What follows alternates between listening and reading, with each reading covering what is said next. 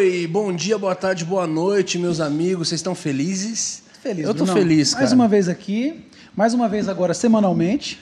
Agora é uma vez por semana, meus amigos. Pra quem não Semanalmente. sabe dessa novidade, ao invés de duas vezes por semana, o episódio toda segunda e toda quinta, agora episódio somente segunda.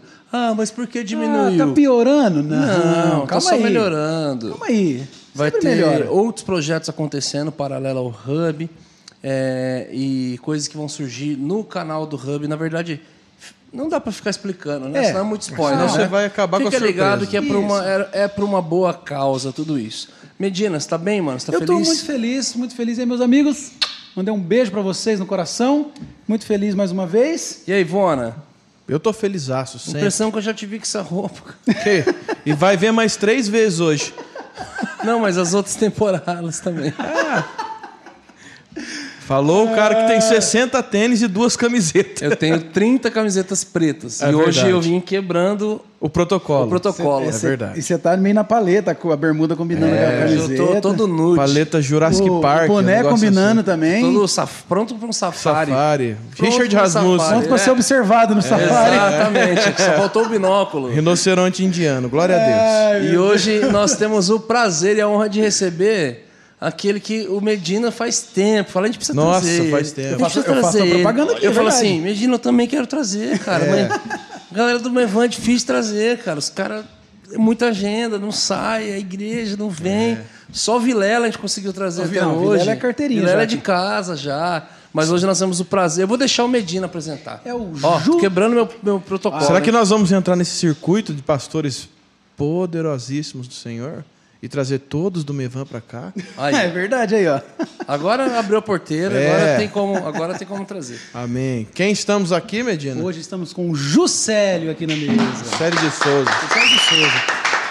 Um dos casamentos mais bonitos que eu já vi sendo ministrado foi o casamento do Vitor. Medina até chorou, sobrinho. pastor. Não, não foi pra tanto. Ah, entendi.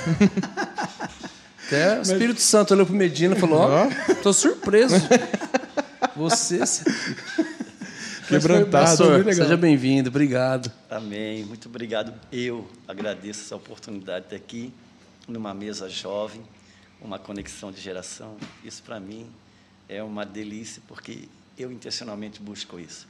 Busco Amém. a conexão geracional. Amém. Amém. Pastor, tá aí um tema que eu gosto bastante. se também. puder só dar uma aproximadinha do mic aí. Ou trazer o por microfone para perto de você. Pode ficar à É, vontade. pode- Isso, Isso, pode mexer à isso. vontade. Sério, para mim ficar à vontade? É, dá uma relaxada, né? Eu já pego aqui. Uma aguinha de Então, coco. Que legal. O pastor Muito já chegou pastor. colocando já um tema na mesa que a gente Nossa. gosta muito de falar a respeito. ah, então nós né? podemos falar sobre isso. Gostamos de falar muito a respeito, mas antes de a gente entrar nesse, nesse, nesse assunto, pastor, dá um, dá um resumão pra gente da sua, da sua caminhada, da sua trajetória. Isso. Bom, vamos lá. Eu me chamo Juscelio, eu nasci sou o mais moço de sete irmãos. Nasci e fui criado numa família católica, apostólica, romana, roxa. Fui coroinha por quatro anos, aquele católico, Olha só. católico praticante. Praticante Eu conheço mesmo. tudo que você puder pensar ou imaginar do universo do catolicismo. E aos meus 25 anos eu me converti dentro da Igreja Católica, Uau. numa reunião que eu desconhecia que existia, chamada Renovação Carismática Católica. É. Ali eu me converti, ali eu fui batizado com o Espírito Santo. Ali eu vi centenas de pessoas ser batizadas no Espírito Santo juntamente comigo. Ali eu vi cura, vi milagre, vi dente de ouro, vi Uau. Meu vi Deus. Tudo que você puder imaginar.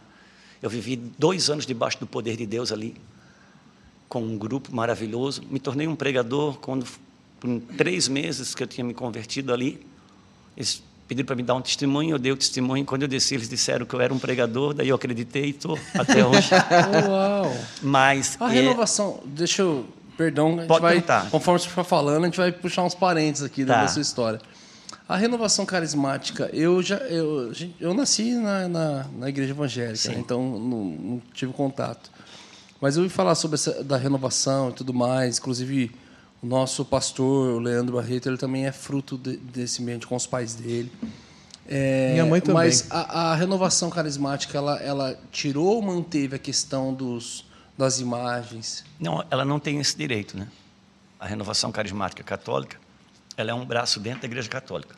Ela nasceu nos Estados Unidos com um grupo de três jovens que estavam fazendo oração E de repente o Espírito Santo veio, eles passaram a orar em línguas, enfim, nasceu o padre que foi repreendê-los, recebeu também um dom de línguas e nasceu a renovação carismática no Brasil, ah, nos Estados Unidos, espalhou para o mundo. E o Vaticano reconheceu a renovação carismática católica como um movimento dentro da Igreja Católica, como tem o movimento dos irmãos, o movimento da Legião de Maria, enfim, são vários segmentos, aquilo que dentro nosso, do nosso contexto evangélico chamariam de ministérios, vamos dizer assim. Uhum. E, e como ela nasceu com aquilo que o católico chama de efusão do Espírito, ela sempre foi pautada em oração e dons de línguas e dons de cura, e era um movimento de oração. E a primeira vez que um, um como é que se chama, um leigo passou a ter voz e vez na condução de uma reunião, ah. só não chamava de uma espécie de um, um culto, porque a missa só o padre que pode reger. Então, e nasceu, e nasceu vários grupos, que uma ênfase total na oração, no Espírito Santo. Obviamente que no meio do andar disso, é, começou a haver muitas rupturas. É, a renovação carismática para dentro da Igreja Católica tradicional, ela sofre vários embargos.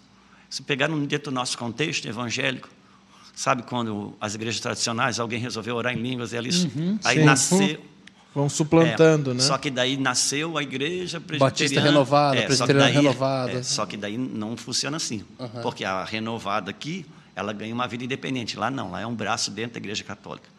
Isso aconteceu com muita ênfase, foi ganhando espaço, muitas pessoas foram se convertendo, e muitas pessoas, obviamente, foram saindo também, começou a sair grupos. Eu mesmo vivi a experiência. Nosso grupo, quando saiu, nós saímos umas. No dia que a gente saiu, saímos de umas 400 pessoas a semana seguinte, já, 100 já voltaram, 100 foram para as igrejas evangélicas. E o grupo que eu saí ficou junto, em 200. Nosso primeiro batismo foi 141 pessoas. Caramba! E, e aí sim, aí eles começaram a estabelecer alguns pontos para preservar aquilo que eles chamam de identidade católica. Aí os grupos de oração passou a ter a obrigatoriedade de, na sala, ter uma imagem é, de Maria, e ter um canto a Maria e tudo mais. Passou a ter essa obrigatoriedade porque eles foram perdendo, mas ao mesmo tempo o Vaticano também entendeu que era um tipo de renovação para a própria Igreja Católica. Então há esse embargo político, mas a ênfase da renovação carismática católica é a respeito do Espírito Santo. Ah, agora eles creem nos dogmas católicos é, igual, na questão de intercessão de Maria e santos, e são muito zelosos, mas eles têm um, um, uma busca específica na questão. Eles passaram a ler a Bíblia. É o grupo que lê a Bíblia uhum. e tem. É, só que aquela chama genuína, verdadeira que eu vivi, participei, hoje já não é tanto assim, porque eles também foram ganhando força, corpo e quantidade versus qualidade, você sabe que é um desafio em qualquer lugar. Qualquer Sim. lugar. Aí eu também sei, veio as gravações do CD, veio isso, vem aquilo, aí mistura. Uhum. Muitas têm a televisão hoje, enfim. Mas é uma obra linda do Espírito de Deus, maravilhosa. Eu lembro que os pastores da cidade iam lá no nosso grupo. É? Eu lá vi. Porque parentes de uhum. pessoas que congregavam uhum. com começou eles começaram a correr a notícia. É, começou a correr a notícia. Começou a correr a notícia. E nós tivemos muito problema local com o nosso padre, porque o padre não era renovado, por assim dizer, e na missa dava umas 300 pessoas, 400, o nosso grupo era quase mil, na segunda-feira à noite. Hum. Nós tínhamos um grupo de servos, que a gente chamava grupo de servos obreiros, com 40 pessoas, eram 20, 19 ou 20 homens, eu não sei, mas dali saiu 23 pastores. Nós vivemos um avivamento mesmo. Uau. Caramba, cara. Quando eu, assisti, quando eu saí da igreja católica, que me mostraram aquela fita do Benihim, as pessoas caindo, nada daquilo era novidade para mim. Olha, eu já viviam isso. Vivia tudo isso ali dentro. Quando nós saímos, uma igreja evangélica tentou nos abraçar. Todo mundo queria nos abraçar. Uhum. Porque a gente não saiu para se tornar igreja. Vocês saíram porque foram expulsos praticamente. Nós fomos convidados a retirar, a gente ficou junto por amor, unidade. Ele passou a orar, toda semana se reunir. Depois de um ano, o conselho de pastores da cidade reconheceu a gente como igreja uhum. evangélica. Caramba. Mas eles tentaram nos abraçar. Aí eu lembro que foi uma situação bem. O microfone dele subiu do nada, foi lá em cima. Vamos ver aqui. É o reino espiritual. É, é a voz sendo tomada. É, mas eu lembro que o, o, o, depois de 30 dias que nós saímos da igreja católica, nós, uma igreja tentou nos abraçar. Depois de 30 dias a gente estava tudo de. Os homens estavam tudo de terno e gravata, as mulheres, a gente arrancou brinco, arrancou hum. maquiagem. Deixamos nossas esposas horrível de feia. Mas agora elas estavam santas. Aí não deu certo. Passou outro grupo, tentou pegar a gente, arrancou o brinco, arrancou isso, arrancou aquilo. Mas veio aquela coisa de que, ó, oh, esse quadro é do diabo, esse boneco é do diabo. O quadro. Enfim. Não tinha um dia de princesa? Um dia de mendigo, né? É. E vivemos pegar, muitas vamos... experiências. Com esse grupo, eu convivi, depois que saímos da Igreja Católica, por nove anos e pouco. Nossa, muito Uau. tempo. Aí eu fui morar fora de Itajaí por um ano. Quando eu voltei, eu já vim para o Mevan, para o Ministério Mevan, do qual eu pertenço até hoje. Uhum. Que ano foi essa ida para o Mevan? Foi em 2000, final de 2006. Eu me membrei em janeiro de 2007. Então eu estou com o pastor Luiz Hermínio desde janeiro de 2007. São aí, acho que uns 14, 15, 16 anos aí. Uhum. E hoje está pastoreando em. E lá no Mevan, em Itajaí, o que, que você, nesses anos todos, desde 2006, quando você já trabalhou? Você quando já... eu cheguei no Mevan, em Itajaí, quando eu voltei para Itajaí, que eu fui no Mevan, o pastor Luiz Hermínio já me abraçou de cara, mas daí eu ele já tentou me trazer para o ministério e tal. Eu sempre tive muita relutância com relação a isso. E ele sabia que tem um, uma, sempre tinha uma defesa muito grande pela família, casamento, essas questões. Ele já me colocou para para coordenar o Ministério de Casais. Aí nasceu, logo em seguida ele montou uma equipe de governo para a igreja que não existia, me inseriu. Em 2018, em 2008, ele me trouxe para dentro do ministério mesmo, eu vim integral. E as coisas, as coisas foram acontecendo. Em 2016, ele decidiu que eu iria embora para a América, para os Estados Unidos, para ser o braço do Mevan nos Estados Unidos. Uhum de janeiro até dezembro, eu fiz umas cinco viagens de 30, 40 dias, eu ficava lá. No final, dia 28 de dezembro de 2007, de, de 2016, quando eu voltei, ele falou assim, Juscelio, cara, tem como a gente dar uma contra-ordem? Meu visto estava quase saindo já, o visto religioso. Uau. Tem como dar uma contra-ordem na tua saída, na tua ida para lá? Eu digo, meu pastor, o senhor está me enviando, se o senhor me desenviar, está tudo certo. Agora que está dando certo, pastor. Se quiser desenviar, está tudo certo. Não, ele disse assim, pastor, ô Juscelio, Deus está me falando que Ele tem algo glorioso para fazer com a vida dos pastores através do Ministério Mevan no Brasil. E eu quero você perto de mim. Então, eu quero que você não vá mais. Só que eu me peço uma coisa para você. Não quero que você mais volte mais para o seio da igreja. Fica comigo. Aí eu, eu já estava vivendo o desmame da igreja porque eu sou muito pastorzão, muito chão de fábrica, né? Pego, toco assim. E a partir daí começou um, um voltasse para o universo dos pastores. Aí ele me enviou para Campinas em setembro de 2018. Foi difícil essa transição? Quando eu saí de Itajaí, eu só mudei o casco. Do lado de dentro, Deus já tinha me tirado da cidade. Porque uhum. essas idas ao, aos Estados Unidos me fez o desmame. Uhum. Fez o desmame. Ah, eu falo sobre o pastoreio do chão da igreja. É, olha, tem uma coisa assim que, se a gente olhar para isso com humildade, não tem problema. Mas Davi, ele viveu um tempo na igreja, na caverna de Adulão. Até que o Senhor chamou eles, Davi, o tempo da igreja do ex já foi.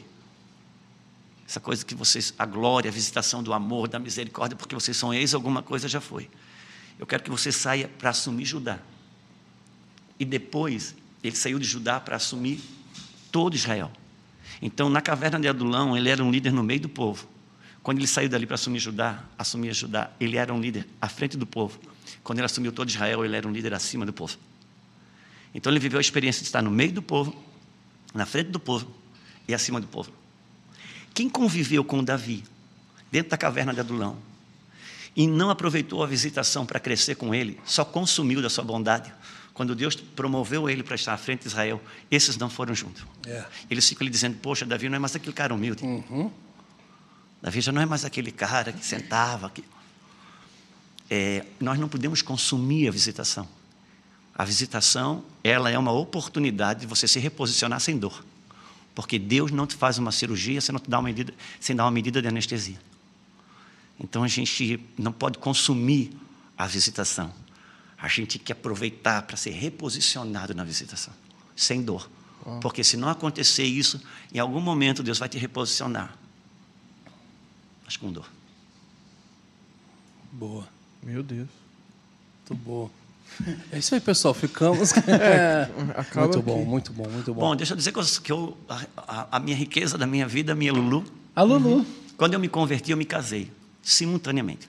Namorei quatro anos e meio, me converti e me casei. Eu foi algo extraordinário porque Deus me deu a pessoa mais maravilhosa da face da terra. A minha esposa é algo assim inexplicável. Sabe a mulher de Noé? Ela não tem nem nome, mas ela colocou toda a família no propósito. E você nem vê, não sabe o nome, não sabe quem é. Agora, conhecendo um homem como você conhece, quem limpava o cocô dentro da arca, mano? Então, pronto. Então, Deus me deu uma mulher muito sábia. Muito, muito, muito sábia. Uma mulher, eu digo sempre que para todo homem que casa, toda mulher que casa, para toda mulher que casa, Deus dá uma seringa para ela injetar algo no, no coração do seu marido. A mulher sábia, o que, que ela faz? Ela tira a agulha e ela põe um acesso nele. Cada vez que ela quer colocar alguma coisa dentro dele, ele não sente agulhada. Quando ele vê, já está queimando na veia, não tem mais volta. Essa mulher sábia. A que lhe falta sabedoria, ela sempre com aquela picada forte, ele não, entendeu? Então eu até brinco dizendo, pode, pode parecer, pode parecer um exagero, é uma piada com um fundinho de verdade, que não existe marido ruim, existe esposa que ainda não achou acesso. E assim vale para os filhos, assim vale para o mundo relacional. Todo mundo tem um acesso quando você acha o acesso no coração dele. Ninguém se permite ser confrontado sem antes se sentir amado. Quando você, cada vez que você for confrontar alguém, você precisa colocar um termômetro dentro de si. Se a sua medida de amor não for maior que a sua medida de confronto, essa pessoa não vai se sentir amada, ela vai se sentir afrontada. Afronta é diferente de confronto. Confronto, ele está com seu real sentido quando ele é produto do amor. Então, isso só um acesso aqui que dá. Muito bom, muito bom. Inclusive o, o Botelho, né, um dos nossos convidados, pastor presbiteriano, ele esteve aqui com a gente. Ele é um dá aulas e cursos de hermenêutica, assim, muito apaixonado também nas escrituras. Ele trouxe um entendimento sobre a costela, né? Falou assim, olha, Nossa, você vê sim. que a palavra, uma, uma das raízes da palavra idônea é que vai à frente. E ele falou assim, então, é, pegou da costela ali porque protegia a parte interna. Falou assim, você vê que Deus fez isso no casamento e o, o- como ele tirou a mulher da costela de um lugar que protege os órgãos vitais assim. Deus Esse formou, lugar de né? proteção. É interessante você ver como Deus formou a primeira esposa. É, ele enfiou a mão dentro do homem e ele tirou um, um pouco de matéria-prima dentro desse homem e ele formou a esposa. Quando você casa, Deus não te dá uma esposa, Deus te dá uma mulher. A esposa ele forma dentro da mulher com aquilo que ele consegue tirar dentro de você, porque esse é o princípio do Éden. Então é difícil dizer que a esposa é ruim, porque de certa forma é um pouco que Deus está conseguindo tirar de dentro de você. Isso Deus tirou de dentro do homem uma esposa. Por isso o acesso. Quando essa mulher conhece o lugar que ela tem dentro dele, ela acessa, ela tem voz lá. Uau. Como treinar isso, pastor? Como jogar ativa isso aí no- num relacionamento? Excelente pergunta. O Senhor disse assim: ó, quem crer em mim, como diz as Escrituras, do seu interior fluirão rios de água viva. Só não flui rios de água viva ainda do meu interior, porque eu não creio nele, como diz as Escrituras. Ah, uma das, uma das, das falas mais difíceis para a mulher entender hoje, por exemplo, no mundo moderno, é o universo da sujeição. Por quê? Por causa daquilo que, que se prega nesse tempo. Mas Paulo diz que assim como o marido e a esposa, assim é Cristo e a igreja. Então, o padrão do casamento não é Adão e Eva. Deus só, Deus só celebrou um casamento. O que ele celebrou antes da fundação do mundo, o de Cristo e a igreja. Quando ele estabeleceu o casamento de Adão e Eva, era para revelar o casamento de Cristo e a igreja. Por isso que ele foi rasgado no lado. Deus levou Adão a um profundo sono. Deus não levou Adão a um profundo sono. Deus matou Adão. Porque sono na Bíblia é para quem morre. Porque estava simbolizando e evangelizando sobre Cristo. Quando Adão, Deus mata Adão e tira algo de dentro dele e forma sua esposa. Deus matou seu filho na cruz. Quando rasgaram ele no lado, saiu água e sangue. E pelo sangue da redenção e pela água da palavra nasceu sua esposa, a igreja. Como marido e esposa é Cristo e a igreja. E o que, que o marido Cristo disse para sua esposa, igreja? Se você andar sujeito a mim, você não vai fazer só as minhas obras, não.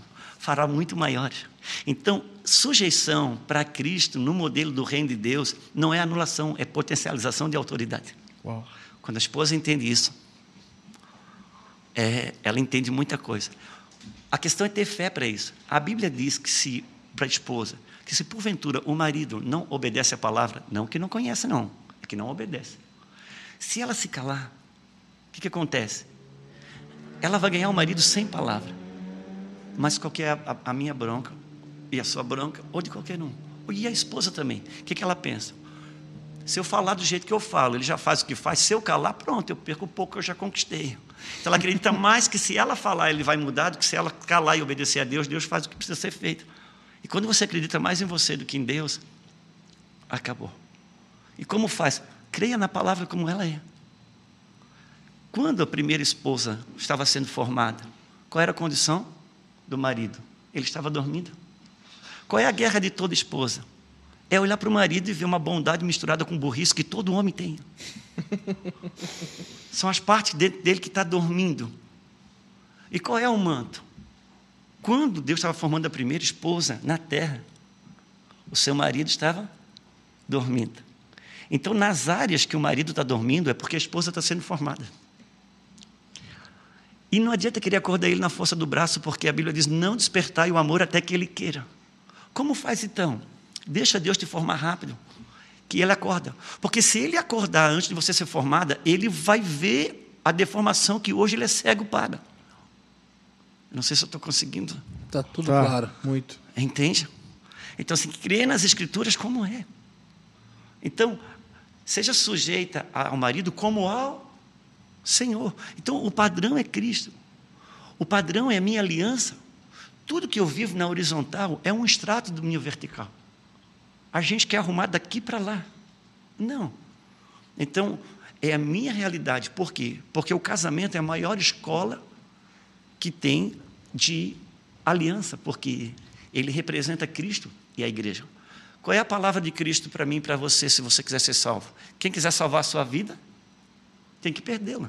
Ou seja, você precisa morrer para a sua vida, para ganhar dele.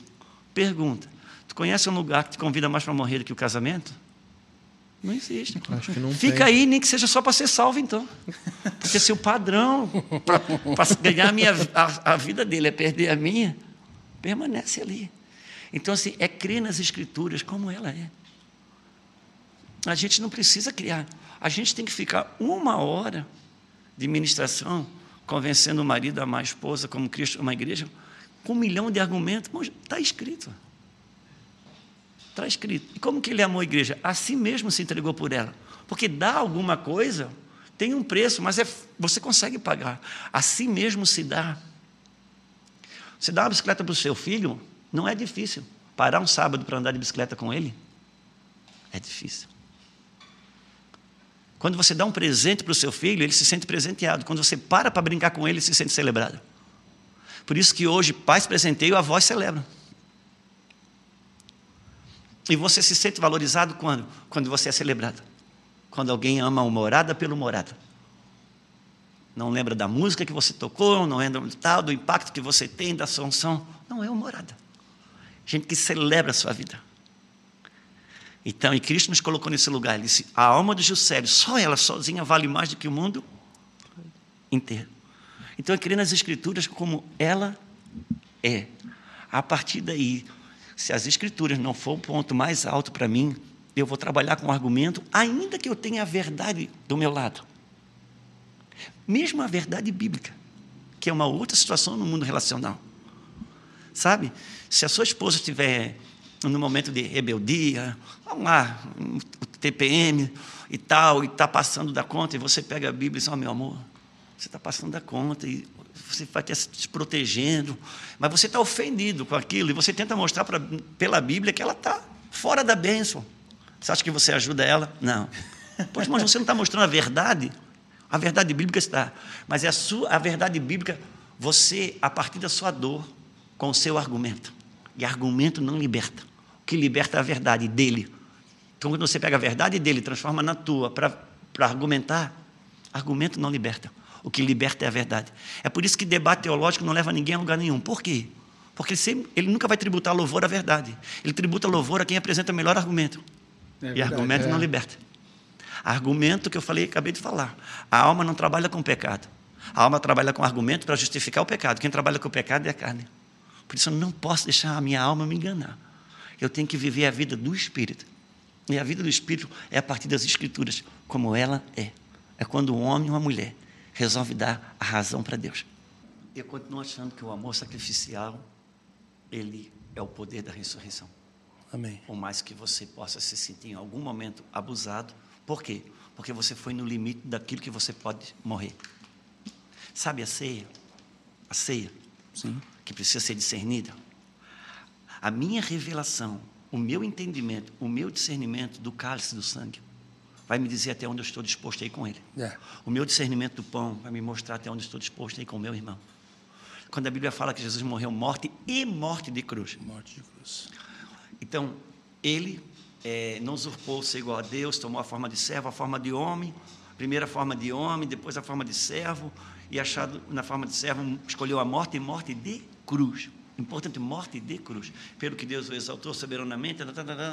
Então, a escala da descida e a escala da subida. Ele subiu um nível mais alto, porque ele escolheu a pior morte de todas. Então, sou eu mostrando para Deus que tipo de morte que eu vou ter, e Ele vai me mostrar que tipo de autoridade eu vou ter. O amor ainda, ele vai ser sacrificial. Ainda que a outra parte possa, possa se prevalecer disso, ela possa abusar disso. Mas o amor, em algum momento, ele vai vencer. Agora, eu sei que do outro lado tem aquela, ah, você é bom, mas não vou ser bobo. Ok, não, precisa de instrução para uma aplicação correta em cada caso. Mas ainda o amor sacrificial, ele ainda é o grande poder. Por isso, é, morada, que a cruz é um escândalo. Uhum. Ela só é um escândalo por causa disso. Então, realmente, ainda é o quanto que eu morro por outro. Jesus, Deus, ele, ele é muita coisa junto, me perdoe. Então, que isso? Porque assim, ó, a moeda do reino de Deus é o sangue. Quem inaugurou, inaugurou com a sua própria vida. O idioma do, do, do reino é a honra. Esse é o idioma do reino. Quando Deus fez Adão, Deus escolheu estabelecer com ele um relacionamento por honra. É por isso que ele deixou uma árvore que ele não deveria tocar, mas Deus não protegeu, Deus não guardou, por quê? Porque ele queria um relacionamento por honra. E só tem uma maneira de você estabelecer um idioma de honra numa equipe como essa, por exemplo. Se você não der um espaço para desonra, você nunca vai implantar um idioma de honra. Uhum. Porque onde não tem espaço para desonra, só tem espaço para obediência. E Deus escolheu amá-lo dessa forma e ter um relacionamento por honra. Por isso ele abriu um espaço para a desonra. Mas ele corria um risco. E qual era? Perdeu seu filho. E ele perdeu. Mas ele decidiu que não seria de outro jeito. O que, que ele fez agora? Então ele escolhe morrer para recuperar o desonroso, porque esse é o padrão de Deus. Ainda é o padrão de Deus. Eu consigo viver? Ainda não. Mas eu tenho um alvo, que é esse. Jesus não conseguiu transformar Judas. Não conseguiu. O que, que ele fez? Cara, já que eu não consigo transformar esse homem, mas eu vou amar ele no padrão mais alto que eu possa amar. Olhou dentro do coração dele, qual é o problema dele? Cara, o problema dele é que ele é ladrão. Judas, cuida do meu dinheiro. Esse é Cristo. Esse é o padrão de amor de Cristo. No meu caixa ele não botava a mão. ok? Uhum. Ainda é o padrão. O, as coisas de Deus sempre vão parecer utópicas se a gente não tiver o Espírito e a palavra como uma regência dentro de nós. Então tem muitas coisas que. Isso que eu estou falando para você. Eu sei falar, eu sei ensinar, mas eu passo daquela porta eu já tropeço. Mas eu não vou deixar de seguir esse alvo. Esse ainda é o meu padrão. Um, do erro, um dos erros da igreja é olhar para o mundo e achar, poxa, eu não sou pecador como o mundo. Aí o mundo vai entortando, a gente vai entortando um pouco mais, mas o parâmetro sempre é aquele. A régua de medir ainda é Cristo. Excelente. Cristo. Conhecer e prosseguir em conhecer. né? É. Pastor, nessa régua, essa régua de honra é, e relacionamento, a gente tem visto um número de, de infidelidade crescer muito no meio, principalmente da igreja, que é o meio que a gente Sim, vive. sim, sim. É, a que se atribui isso e, e qual que é o caminho para quem está num, num processo de restauração ou que acordou para a vida Bora. ou que... Enfim, qual que, é, qual que é esse caminho? Ô, meu lindo, excelente pergunta. Primeiro a gente precisava olhar o macro. Vamos olhar o macro. O número de infidelidades. A Bíblia diz que assim como o marido e esposa, assim é Cristo e a igreja. O padrão é Cristo e a igreja. As muitas infidelidades conjugais hoje dentro da igreja simplesmente é um extrato de como está o casamento de Cristo e a igreja. É. Nossa. Isso é um extrato. Os, eu tá me atrapalhando uma coisa aqui, gente. Não sei se é. Eu Pronto, acho não- que é o cabo. Posso vir para cá e não sair Ah, da. Pode, pode. Ele, ele vai dar uma consertadinha. Olha, pensa, pensa que Isaías diz em 54 que Deus fala para Israel assim: ó, Eu, o teu criador Israel, sou o teu marido. Então, a nação de Israel, Deus a tinha como esposa. Quando ele quis mostrar para Israel que Israel estava morto espiritualmente, matou a esposa do profeta. Só que, nos dias em que Israel vivia embebedado no adultério, na prostituição, foi o maior, o maior tempo de quebra de aliança entre marido e esposa, foi nos dias de Oséias. O que, que Deus fala? Oséias casa com uma Casa com prostituta. prostituta. Por que, Senhor? Imagina, Homem. Oséias dizendo, Senhor, está amarrado. Ele era um sacerdote, irmão, um Uhum. profeta, como é que vai casar com uma prostituta? Deus estava dizendo, eu quero mostrar em você como é que está a relação de Israel para comigo. Então, as muitas quebras de aliança horizontal é só um extrato. O movimento feminista hoje entrando na igreja é só o extrato de uma igreja que quer viver independente do seu marido. Uau. Porque como marido e esposa é Cristo e a igreja. Agora a Bíblia fala que nos Jesus diz, nos últimos dias, por aumentar a iniquidade, o amor de muito vai esfriar. E o amor de muito esfriando, o que, que é? É o endurecimento do coração. Mestre, Moisés deu a carta de divórcio. Está na Bíblia que a gente pode divorciar. Isso aqui entrou por causa da dureza? Do coração. Uau, para a dureza do vosso coração. Então, porque na dureza do coração eu uso a Bíblia para me separar. Agora, no quebrantamento do coração, a Bíblia vai restaurar. Então, o primeiro passo que a gente precisa dar é compreender os nossos dias. Quem não entende os dias que está vivendo não tem condições de dar uma resposta para ele. Então, nós temos- estamos vivendo os dias que o amor de muitos esfriarou, esfriou. Agora, isso é uma notícia horrível? É horrível. Eu vou pegar o melhor que eu tenho dela, qual que é? Se o amor de muitos esfriou nos últimos dias, por aumentar a iniquidade, o amor de muitos vai esfriar, existe um amor de um pouco, que não vai esfriar. E eu quero fazer parte desse pouco e você também. E só tem um jeito, qual? Fazendo o que poucos fazem. Você nunca vai ter o que poucos têm fazendo o que muitos fazem. E é onde abundou o pecado, superabundou a graça. Pronto, agora teve um espírito de restauração. O Senhor está orientando a maioria dos homens, as mulheres de Deus, que, os, os homens e mulheres de Deus que estão tendo, que têm relevância nos nossos dias, eles estão ouvindo, desacelera. A pandemia, a pandemia, ela fez uma coisa muito linda, porque ela trouxe, ela trouxe aquele movimento do Egito, decretos, certo? Ela trouxe quarentena. Quarentena. A pandemia era de 14 dias, por que não é 14 quarentena? Por quê? Porque os nomes bíblicos ele estava trazendo para a terra para ver se a igreja. Decretos de Faraó acontecendo. Lockdown, quarentena. Sempre dentro dos decretos de Faraó tem uma instrução divina. Nos dias que estava para, para nascer o Salvador dentro do Egito, estava para nascer Moisés. Qual foi o movimento das trevas? Ele mandou matar todos os machos, não foi? Uau! Então, a igreja, todo dia no WhatsApp, qualquer conversa. Ah, farol está matando criança, farol está... Alguém dobrou o joelho e perguntou, Senhor, o que está acontecendo no céu? O libertador está nascendo. Então, nos dias que estava matando, a mesma... Qual é o mesmo movimento? Com Jesus. Com Jesus igual. Nos dias que chegou o cumprimento do Messias nascer, a promessa das promessas. Todas as mulheres de Israel deveriam engravidar, porque o Messias está para nascer. Não, é o momento que ninguém quer engravidar. Porque a gente é bom para trabalhar a promessa, mas não é bom para entrar no cumprimento dela. Então, o farol estava, o, o, as trevas de novo matando os machos. Agora nós vivemos dias o quê? O mesmo movimento, matando os machos. Como? além, da, além da, da indústria do aborto, mas muito mais. Porque se com a ideologia você mata o macho, não precisa matar a criança. Significa dizer que uma geração de libertadores está nascendo. E se uma, de, uma geração de libertadores hoje está nascendo, para você hoje, ser pai é mais importante que ser um ministro de louvor. Para sua esposa ser mãe é mais por quê? Porque tem uma geração de libertadores nascendo. Agora precisa dar de comer para essa, essa, essa geração. Moisés foi criado onde? No palácio de Faraó. Mas quem é que dava de mamar? Quem é que dava de comer? Quem dá de comer a criança hoje vai definir se amanhã ela é escrava ou libertadora. É por isso que nós precisamos estabelecer uma consciência muito mais de pai e mãe e aliança matrimonial do que qualquer outra coisa. Por que, o diabo ataca um casamento? Ele não quer o casamento. Satanás nunca quis o casamento. O diabo ele quer a herança, que são os filhos. Quando um ladrão arroba um cadeado, não é o cadeado que ele vai buscar.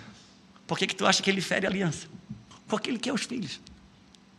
Por isso que o Senhor, nessa nação brasileira, vamos pegar o nosso contexto de Brasil, os últimos dez anos ele falou sobre paternidade. Pelo menos para quem está nesse nicho que a gente tem vivido, ele trouxe muita consciência sobre paternidade, muita ou alguma. Agora ele não consegue prosseguir, por quê? Porque ele está agora, vai, começou a botar a mão para restaurar o espírito da maternidade. Porque mãe na igreja não falta, mas o espírito da maternidade foi embora. E por que, que precisa recuperar o espírito da maternidade? Porque a paternidade precisa de um ventre. Então ele está recuperando e trazendo as coisas para o início. Quando você vê no mundo do. do agora nasceu um netinho meu, comecei a perceber, né? o movimento da doula. Não existia já. O que é a doula? Uhum. Você sabe o que é doula, aquela moça que auxilia o parto? O que, que, é isso? Só para não dar confiança de, chamar a parteira de volta, deram um nome moderno. É, eu nem sabia é que parteira, era doula. A doula é parteira. Não, é, mas é Deus trazendo as coisas de volta para o lugar. Então, antes da gente pensar em construir, recuperar relacionamento, restaurar casamento, é entender os nossos dias. Entender que a primeira coisa precisa restaurar casamento. Quando pensa em casamento, a gente já quer desfazer o marido, parar de brigar com a esposa. A esposa quer parar de brigar com o marido, por quê? Nossa ênfase está no relacionamento. E a ênfase de Deus não é no relacionamento. A ênfase de Deus é a aliança. Relacionamento não protege a aliança. A aliança protege o relacionamento. Você é casado, ama sua esposa. Mas certamente pode ter existido aquela noite que você desejou dormir fora de casa. Por quê? Porque não amava? Amava. Mas amar aquele dia não era o suficiente. O que te manteve em casa foi a aliança. A aliança protege relacionamento. Relacionamento não protege aliança. O que, que a gente faz hoje? A gente procura fazer com que o marido não brigue com a esposa. E a esposa não brigue com o marido. Não faz mal se a gente ajusta eles fora do padrão de Deus. O importante é que não tem briga. A gente trabalha para tranquilidade. E o padrão de Deus não é tranquilidade. O padrão de Deus é paz. Por isso que muitas vezes ele mexe na nossa tranquilidade para trazer a paz. Uhum. A verdadeira. Lembra do rebuliço? do Vale de Ossos Secos. Uhum. Ele mexeu na tranquilidade, que o Vale, vale de Ossos Secos estava lindo, maravilhoso. Né? Um lugar que ninguém fala mal de ninguém, é um cemitério, não tem nem confusão, não tem briga, não tem nada, mas está debaixo de um governo de morte. Então, acho que eu estou falando demais. Vou... Não, tem. Eu, a, a, gente que não consegue precisa absorver. Então, então, assim, compreender primeiramente os nossos dias. Restaurar nossa aliança da igreja com o Senhor. Por isso que ele tem, por isso que o Senhor voltou a falar sobre adoração, sobre um ambiente de louvor, um lugar que Ele habita, para restaurar a aliança, para refundamentar a família, porque é um tempo que tem uma geração de libertadores nascendo, em meio aos decretos de Faraó. Você olha para as mulheres na igreja hoje, não, filho, não, nem pensar, faculdade de primeiro, cara, isso não é o padrão, uhum. gente. Não é o padrão. Eu não posso deixar a modernidade roubar a eternidade. O reino de Deus é um reino eterno. Então a mulher moderna precisa dar lugar à mulher eterna. O homem moderno precisa dar lugar ao sacerdócio eterno. Tem uma restauração, restauração a ser feita. E a nosso favor, a nosso favor, nós temos o último recado de Deus para a sua igreja. Antes de que, antes de que segundo a teologia, ele calou por 400 anos. Ele disse, segundo a teologia, Deus estava dizendo mais ou menos assim, seu último recado, vou ficar quieto por 400 anos. Quando eu voltar, eu já vou voltar na pessoa do meu filho. E vai haver antes disso uma movimentação da unção de Elias. Ele, antes que venha o último e grande dia do Senhor, ele vai converter, converter o coração dos pais aos filhos e dos filhos aos pais. Antes da vinda do Senhor, vai haver uma grande restauração familiar. Encerrando, eu digo: converter o coração dos pais aos filhos Serra e dos filhos. não, serra não. E dos filhos ao Os pais. pais. Pergunta, meu irmão. Se ele vai converter primeiro o coração dos pais para depois dos filhos, quem é que está desviado? Ok. Sempre que Deus falou com uma geração desviada, a palavra na boca do profeta é: Vossos pais me deixaram. Você não tem nada contra vocês. Vocês só estão pagando um preço, porque os vossos pais me deixaram. Se nós, como pai e mãe, não nos, nos- nós não nos voltarmos ao Senhor, nós vamos ser mais do mesmo do que está acontecendo, mais um número na estatística de quebra de aliança, só muda a mulher, mas não muda o púlpito e vai-se embora. Agora, tem uma coisa tão linda acontecendo, maravilhosa. Na pandemia, o Senhor, no meio do decreto do faraó, ele estava dando uma instrução de vida. O faraó disse assim, ó, volta para casa, não sai de casa, volta para dentro de casa. No meio do decreto do faraó, a instrução de vida, volta para o teu devocional, volta a almoçar com o teu filho, volta a ter um tempo com a tua esposa. O Senhor deu a instrução. Aí eu via pai e mãe gritando na igreja: não veja a hora que volta a, a escola. Meu Deus, cara, essa aula online, que enfado. Meu Deus. Poxa, o filho estava tendo o cérebro comido pela ideologia na escola. Deus arranca o filho da escola, traz para dentro de casa. Agora ele só aprende mesmo matemática, inglês, geografia. Quem dá ideologia é o pai e a mãe, mas eles estão murmurando porque eles querem devolver alguma coisa está errada.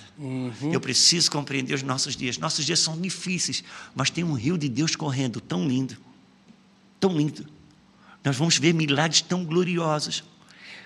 O avivamento que está para vir, diferente de outros, ele não vai passar tendo ênfase sobre o paralítico que sai da cadeira de roda, não. O filho vai voltar para casa dizendo: Eu quero Deus, pai.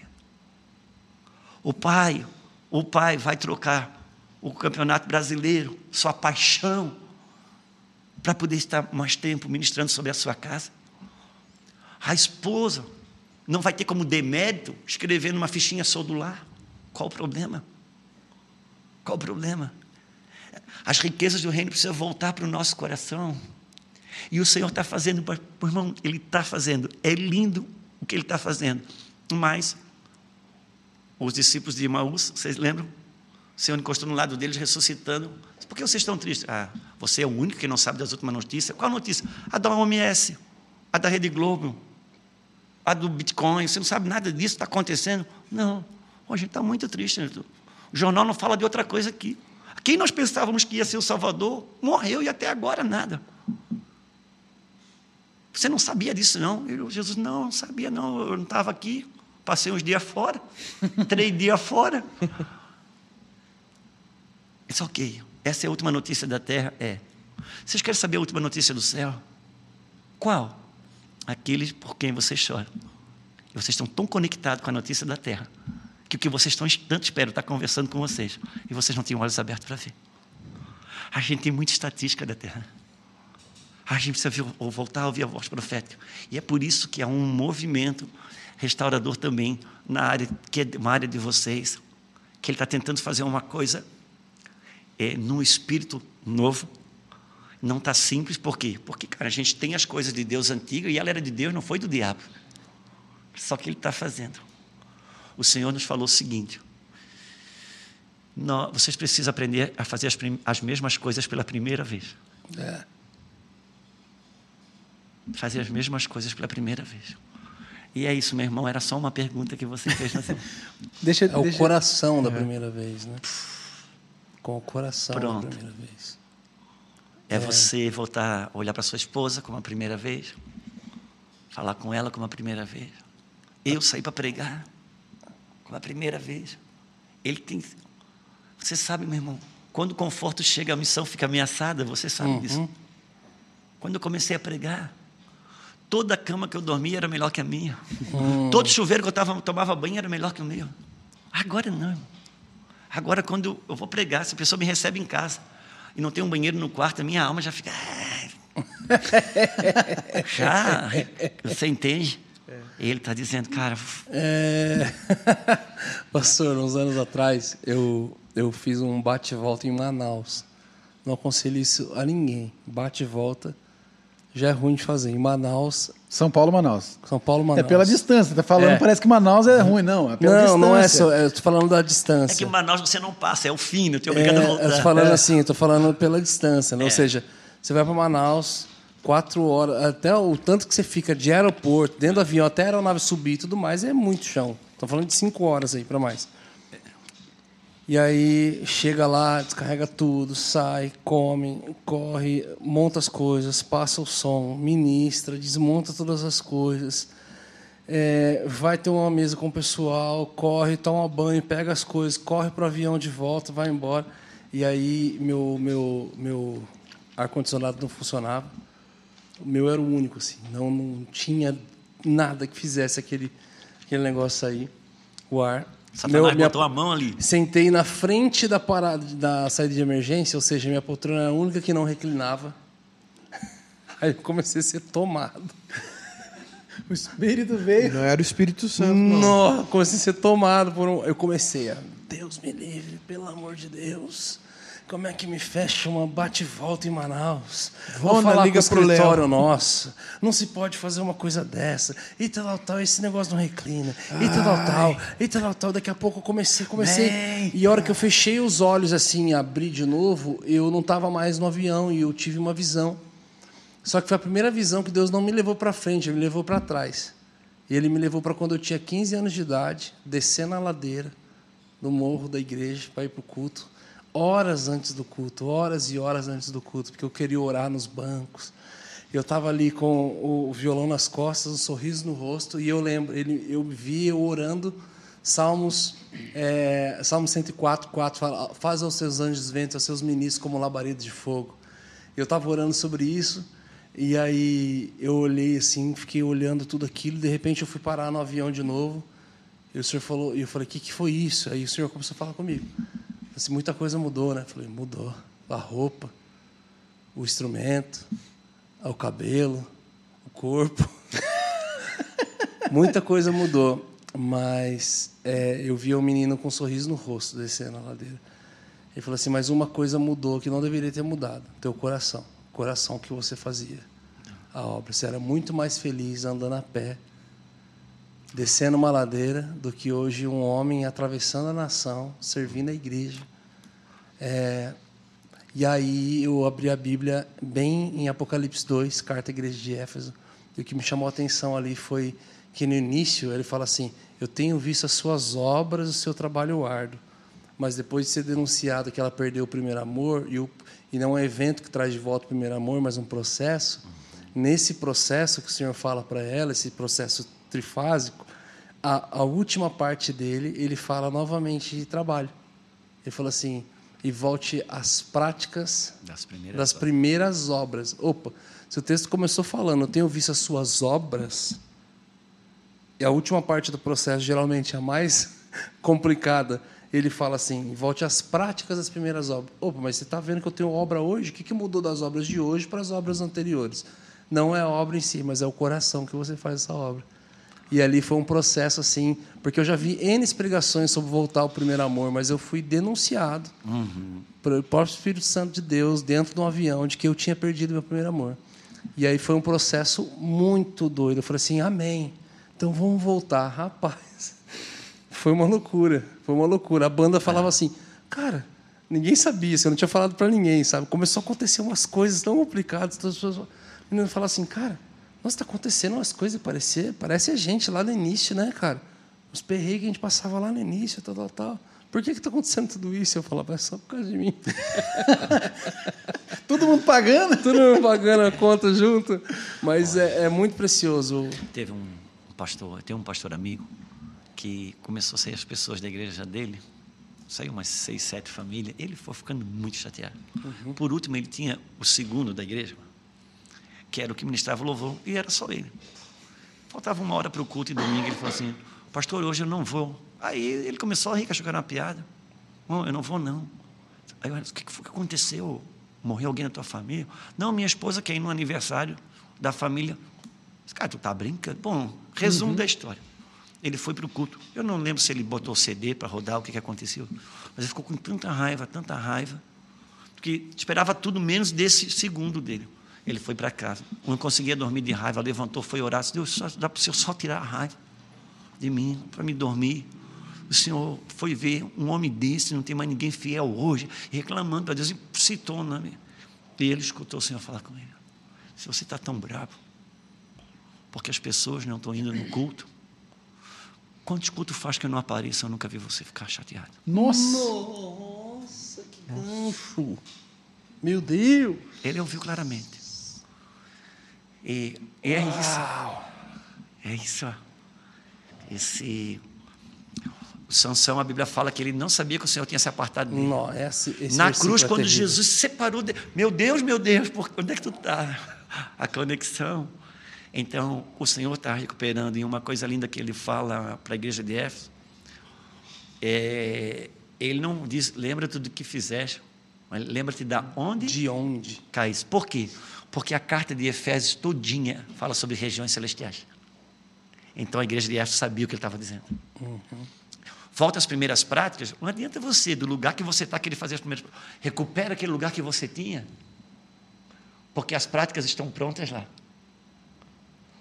Então, e ele está nos chamando de volta. Todos nós não tem ninguém bom nisso, não. Tem ninguém. Aqui é igual a. Ó, estou há três dias, estou há quatro dias. Por quê? Porque o Senhor está voltando, mexendo com todos nós com todos nós, nos trazendo para um lugar, esse lugar nele, por causa daquilo que ele vai fazer. Uma coisa que às vezes a gente fala, é legítimo a fala, mas talvez a gente tenha que recapitular essa fala. A gente diz o seguinte: se Deus, se a gente se preparar, Deus vai fazer. Só que é chegado o tempo, e esse tempo já é. Deus não depende de mim. Se eu me preparar, Ele vai fazer. Se eu não me preparar, Ele vai fazer. Então, por que, que Ele me, pode- me pede para me preparar? Para mim não ficar de fora quando Ele fizer. Sim. Porque Ele vai Se eu não me preparar, o outro está preparando. pronto. Ele, por isso que o dia do Senhor é terrível e glorioso. Quando o dilúvio chegou, terrível para quem estava fora da arca. Cara, mas para quem estava dentro. estava dentro. Então, assim, existe recuo. Por isso, meu mano, a gente compreender os nossos dias. Dar as mãos, nos ouvir. Por isso que eu falo da conexão geracional. né? Reino de Deus, meu irmão, que não tem. Aonde não tem conexão geracional, não tem reino. Eu ia puxar isso aqui agora. Mas é, Porque você falou sobre a questão do- da conversão Eu trabalho com isso coração dos pais aos filhos Eu filhos luto com pais. isso, meu irmão. Essa é a minha perseguição. Por isso que o meu genro está ali, o Eduardo. Eu tenho verdadeiras conferências com as nossas filhas e com nossos genros. Verdadeiras conferências. Cada almoço, cada janta nossa é uma conferência. Eu quero ouvir o coração deles, eles estão ouvindo o meu, porque aonde não tem conexão gera- geracional, não tem reino. Pode ter igreja, mas não tem reino. Uma chaga nossa hoje como igreja brasileira. A gente não tem senso de continuidade, morada. A gente corre, a igreja brasileira ela corre o risco de ter uma tendência para salvar o perdido, depois matar o salvo para ter o que salvar de novo, É, porque a gente não faz sabe, todo sentido. Todo sentido. a gente não sabe continuar, Matar o salvo. a gente não sabe bom. continuar. Vocês são casados, têm filhos. Quem Eu tem tenho filho? filho. Você tem Eles filho? não. Ok, você tem filho. É só fazer uma conta básica aqui. Eu e você fomos transportados do, reino, do, do império das trevas para o reino do Filho do seu amor.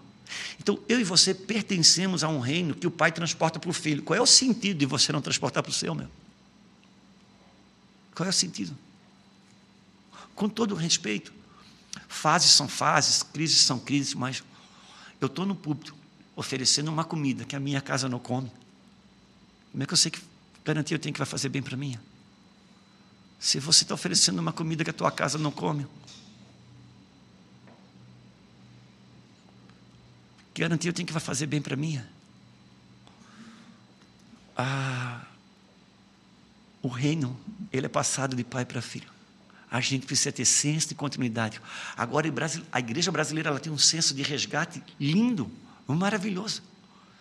Por isso, o cara se cria na igreja. Com 15 anos ele sai. Aí ele come na mão do diabo até os 30. Ele volta com um testemunho glorioso. Quase o teto explode quando ele conta o testemunho dele.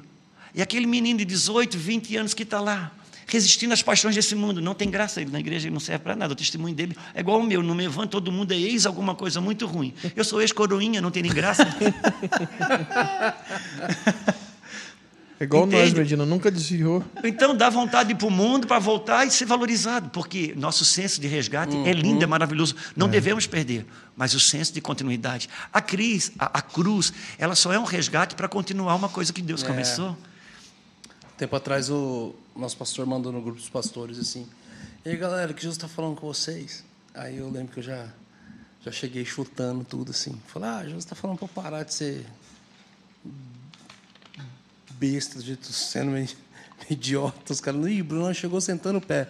Falei, por quê? Falei assim, porque de parar de dar o tempo para tudo e todos. Jesus ele não discipulou quem precisava ele discipulou quem daria sequência àquilo que ele estava construindo. Precisamos ser acessíveis, ter acesso, precisamos ter materiais, precisamos cuidar, gerar novos líderes. Só que a gente precisa parar para pensar o seguinte: a gente pensa em legado em tempos de transição ou de finalização. O assunto legado ele é muito pautado hoje, na maioria dos lugares, em tempos de transição ou em tempos de finalização. Uhum, Sendo que. Jesus ele não começou. O que a gente deixa para o fim, em tempos de finalização e transição, Jesus ele não começou o ministério dele sem antes encontrar a equipe que daria sequência àquilo que ele iria estabelecer. Eu falei assim, então aquilo que a gente começa a pensar no fim, Jesus ele não pensou no início, ele pensou antes do primeiro estágio, do primeiro milagre dele, ele já estava com um grupo de discípulos do lado. Eu falei assim, então, é, como pastores e líderes, a gente precisa entender que o nosso tempo de discipulado, ele precisa também ser intencional naquelas pessoas que o Senhor quer levantar para isso, para esse lugar. Aquele, e ele foi ouvir do Pai. Ele foi para o deserto jejuar e ouvir quem que seriam essas pessoas. Então, a gente precisa estar sensível e discernir para que o nosso, para que a gente possa discipular e, e dar tempo de mesa de vida de qualidade ainda mais para aquelas pessoas que vão ajudar a estabelecer o reino de Deus aqui, para que isso possa se reproduzir. E morada, sobretudo, dentro da, dentro da casa, meu irmão. Dentro da casa. É. Para não ter a síndrome de Jairo, o maioral da sinagoga. Mas a casa está morrendo. Principal da sinagoga, mas a casa está morrendo. Meu irmão, o púlpito te respalda, mas a tua casa te aprova. A gente tem a prova disso no Velho Testamento, né? Conserta a tua casa. Pronto. O senhor acha que grande. Aí, a única coisa que ele se importa. E conserta a tua casa, porque o Senhor vai te levar. Ó. a oração dele é em cima de uma coisa só: não me leva. Não, Se eu tenho crédito Pronto. contigo, Ah, não é. me leva. Então, ele só quis ficar mais 15 anos de vida ali, a casa destruída, ele me gera. O Manassés. filho que na Manassés, que os- matou os próprios Cristo. filhos em nome de outros deuses. Foi a pior, gestão Foi. de reinado da história de Israel. E ele, até ali, ele fez tudo conforme seu pai Davi. Depois, naqueles 15 anos, eu vou te dar mais 15 anos. Como é que eu sei que o Senhor vai me dar? Não, olha para o sol. Você quer que adianta ou atrasa? Não, ok. Eu quero que atrasa porque adiantar. Então, eu vou te dar mais 15 anos, segundo o relógio de Acas. Ele caiu do relógio de Deus para o relógio do homem. É, mais, é melhor você morrer no tempo de Deus, meu irmão. É. Querer, querer viver no tempo do homem. Mas o mais forte aí, morada, é que Deus estava falando para ele: Você conhece o caráter de Deus e eu também. Deus não ia matar aquele homem. Deus estava dizendo. Porque, cara, o que Ezequias fez, ó, a restauração que ele fez é linda. Ele atraiu o maior principado da época, que é Senaqueribe, e ele derrubou. E o Senhor disse, mais ou menos, numa linguagem aqui, Ezequias, o seu ministério subiu muito, a sua casa ficou. Sobe o seu ministério no mesmo padrão da sua casa. Por quê? Porque qualquer crise, uma casa firme, um casamento firme, vai suportar qualquer crise no ministério. Um ministério forte não suporta qualquer crise na casa. Então, pega isso no seu espírito, meu irmão. Qualquer um que está aqui. Sempre que Deus elevar um nível no teu, do teu ministério, a tua casa vai dar uma tremida. Você vai ter o sentimento que ela, que ela recuou, que ela deu um passo para trás. Ah, ah, ah. Ele está mexendo para você subir junto, para andar no mesmo padrão. Marido e esposa, se tem um casamento ministerial acima do casamento marital, é uma questão de tempo. Vai ruir. O Brasil não precisa mais de pregador. Que falta é modelo. Jesus começou como um pregador, mas ele acabou como um modelo, ele não acabou como um pregador. Balizadores, presbíteros, que têm a sua casa minimamente em ordem. Por quê? Por causa da continuidade. A gente precisa pensar. Quando um, um, um vagão ele se descola da frente, não é só esse que perde contato com a locomotiva. Uhum, Dali para trás. Atrás. Todos. Aí Deus que dá uma volta para ir lá no tataraneto, resgata o neto, salva o neto. Uhum. Para começar tudo de novo. É glorioso, Sim. mas não é continuidade, é resgate. E a gente precisa ter senso de continuidade. Será que precisa vir a neurociência dizer que a formação do ser humano está de 0 a 4 anos? Se a Bíblia diz cedo. Cara, a Bíblia tem tudo. A Bíblia tem tudo.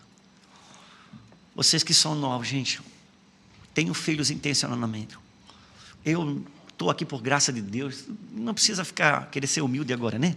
Mas é, cara, eu criei minhas filhas de uma forma muito intencional, muito intencional. Eu criei duas filhas, meu irmão. Isso elas nunca ouviram da minha boca. Elas têm duas faculdades, não sei o quê, são líder. Só que eu não criei nossas filhas nem para uma carreira, nem para um ministério. Eu criei minhas nossas duas filhas, eu criei elas para um homem. Quando elas cresceram, disse Deus: aonde está o teu homem? A mulher Deus fez para o homem, meu irmão. E Deus empoderou ela. Não sei por que, com a estupidez dos tempos presentes, as mulheres buscam empoderamento. Se Deus já empoderou essa mulher. Para o homem, Deus deu autoridade, para a mulher, Deus, Deus deu poder. A única tentação da mulher é usar do poder que tem para tirar a autoridade do homem. Se ela usa do poder que tem no modelo de Cristo, ela vai servir a autoridade, porque esse é o modelo dele, seja para homem, seja para mulher. O maior seja como o menor, e quem governa seja como quem serve. Quando o diabo quis derrubar o Adão, cara, ele mapeou aquele homem de cima e embaixo, não achou um furo nesse cara. Cara, eu não consigo derrubar esse cara. Um dia ele pega, pronto, descobri. Como? Eu não consigo, mas eu descobri quem consegue. Quem? Ele pensou, certamente a pessoa que tem poder para deixar esse homem de pé vai ter poder para derrubá-lo. Então a mulher já está empoderada. Ela já está empoderada ah, nós precisamos firmar lares hoje. Casa. Homens, mulheres que construam uma casa no padrão de Deus. Todo o trabalho de Jezabel, por mais que a gente, quando fala de Jezabel, a gente fala de manipulação, de controle, tá, tá, tá, tem tudo isso. Mas o trabalho de Jezabel é desconfigurar o padrão familiar de Deus sobre a face da terra. É, é por isso que ela, quando personificada na esposa, o que, é que ela faz? Ela anula ela anula o governo do marido e ela vai para frente. E quem é que derruba ela do trono? Quem é que derruba ela do lugar dela? Foi é, Elias. Por que, que tu acha que é Elias que vai voltar? O espírito de Elias é que vai restaurar o coração do pai aos filhos. Porque ele derrubou o trono de Jezabel. Por que, que Jesus fala que João Batista era o Elias que havia de vir? Porque ele apontou para a casa de Herodes e disse: Essa mulher não é tua, essa mulher é do teu irmão. Ele confrontou um padrão familiar que não, que não era o de Deus, foi parar no mesmo lugar, Herodíades, com o mesmo espírito, arrancou a cabeça dele, porque esse espírito arrancava a cabeça e a voz profética. Hum. Então o Senhor está restaurando. Vamos restaurar num padrão bíblico, meu irmão. E o que, que Deus faz em cima da ameaça de Jezabel, né?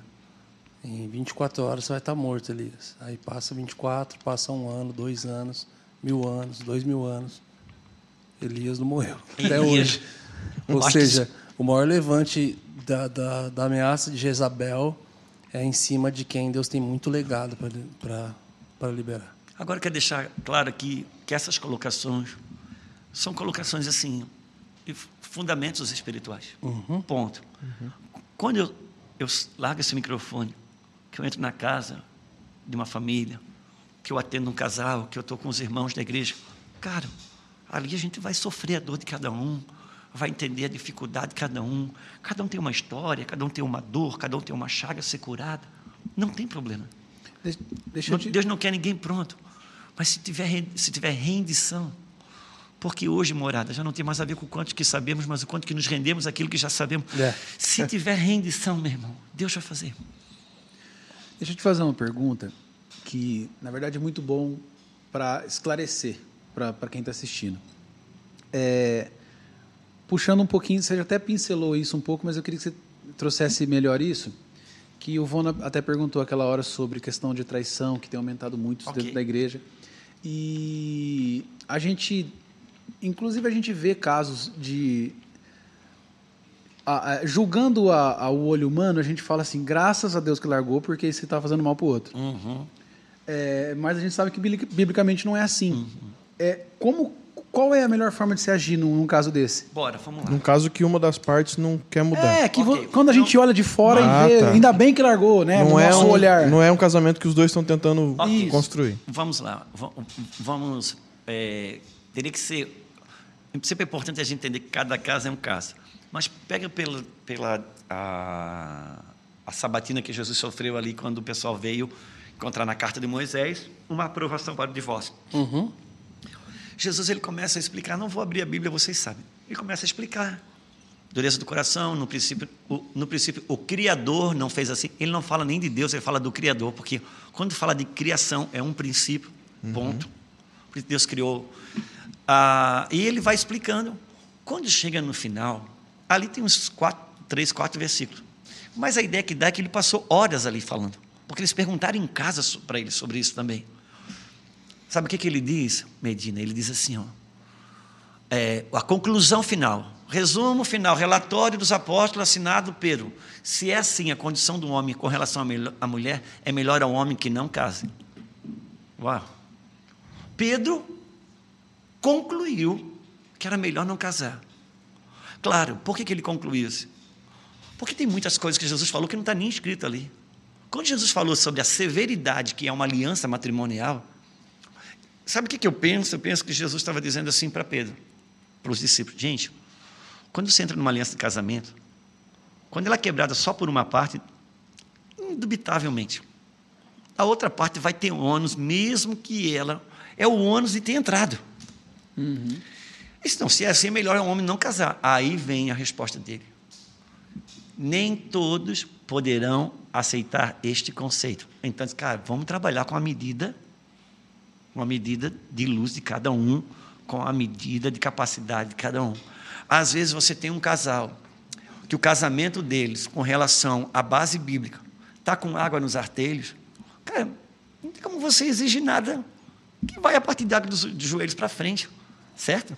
Não, não adianta querer dizer, ó, às vezes encontra um casal amaziado na igreja, o cara está 10 anos congregando, amaziado.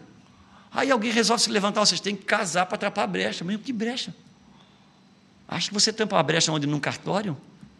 A maioria dos casais amaziados da igreja, quando chega alguém e força a casar para tapar a brecha, em seis meses eles se separam.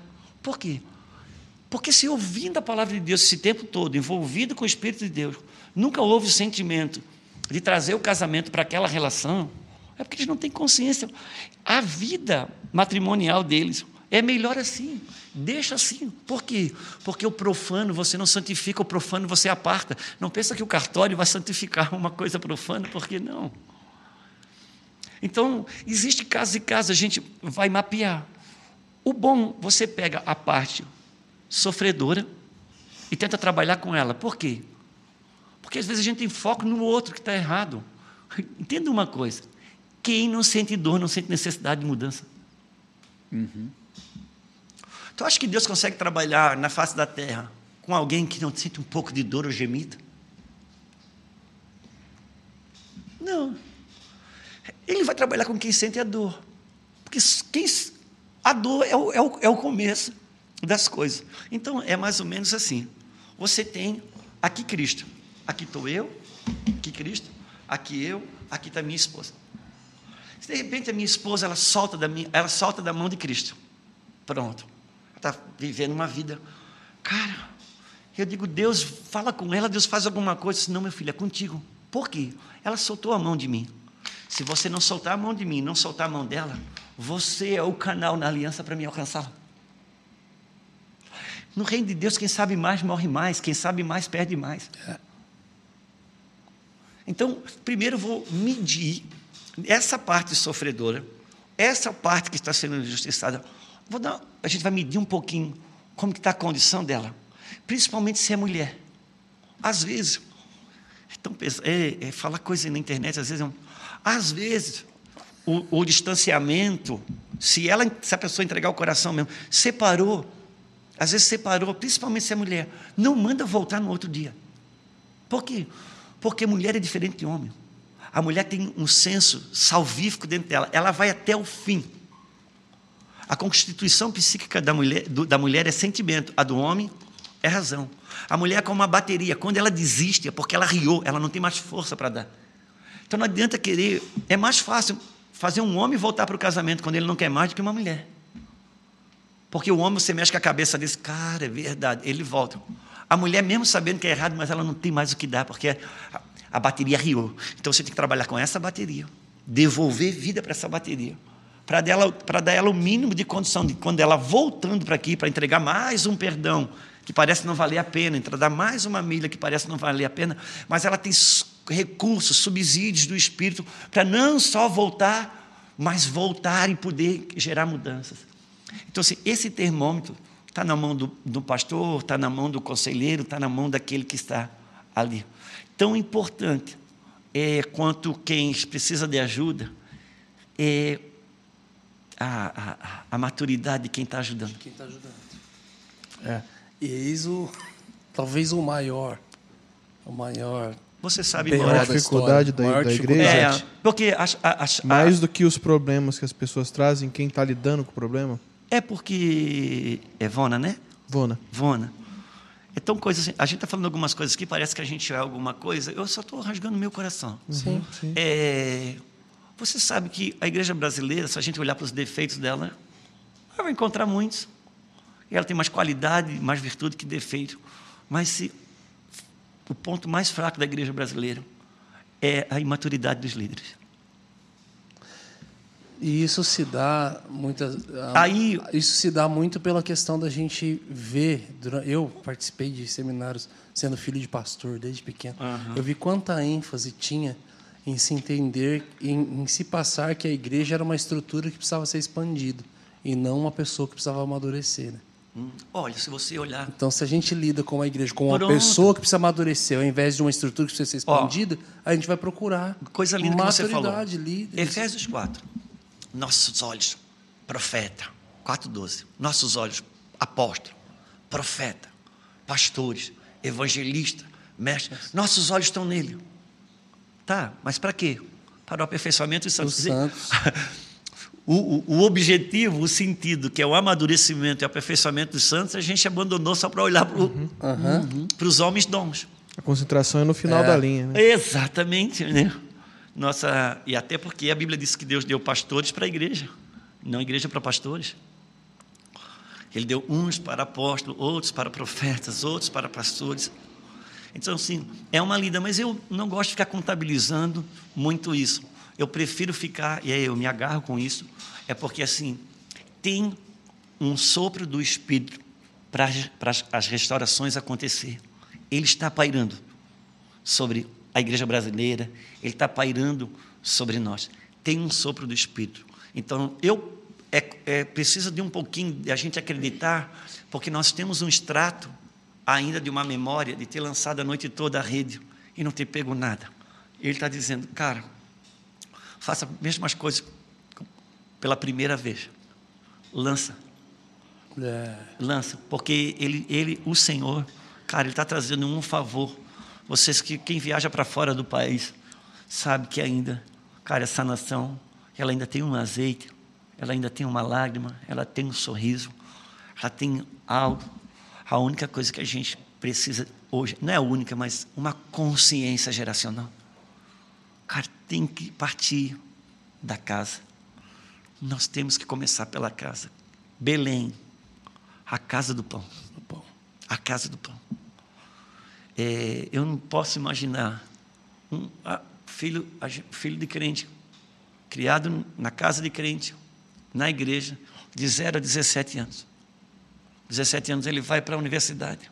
Seis meses depois, ele volta dizendo que é teu.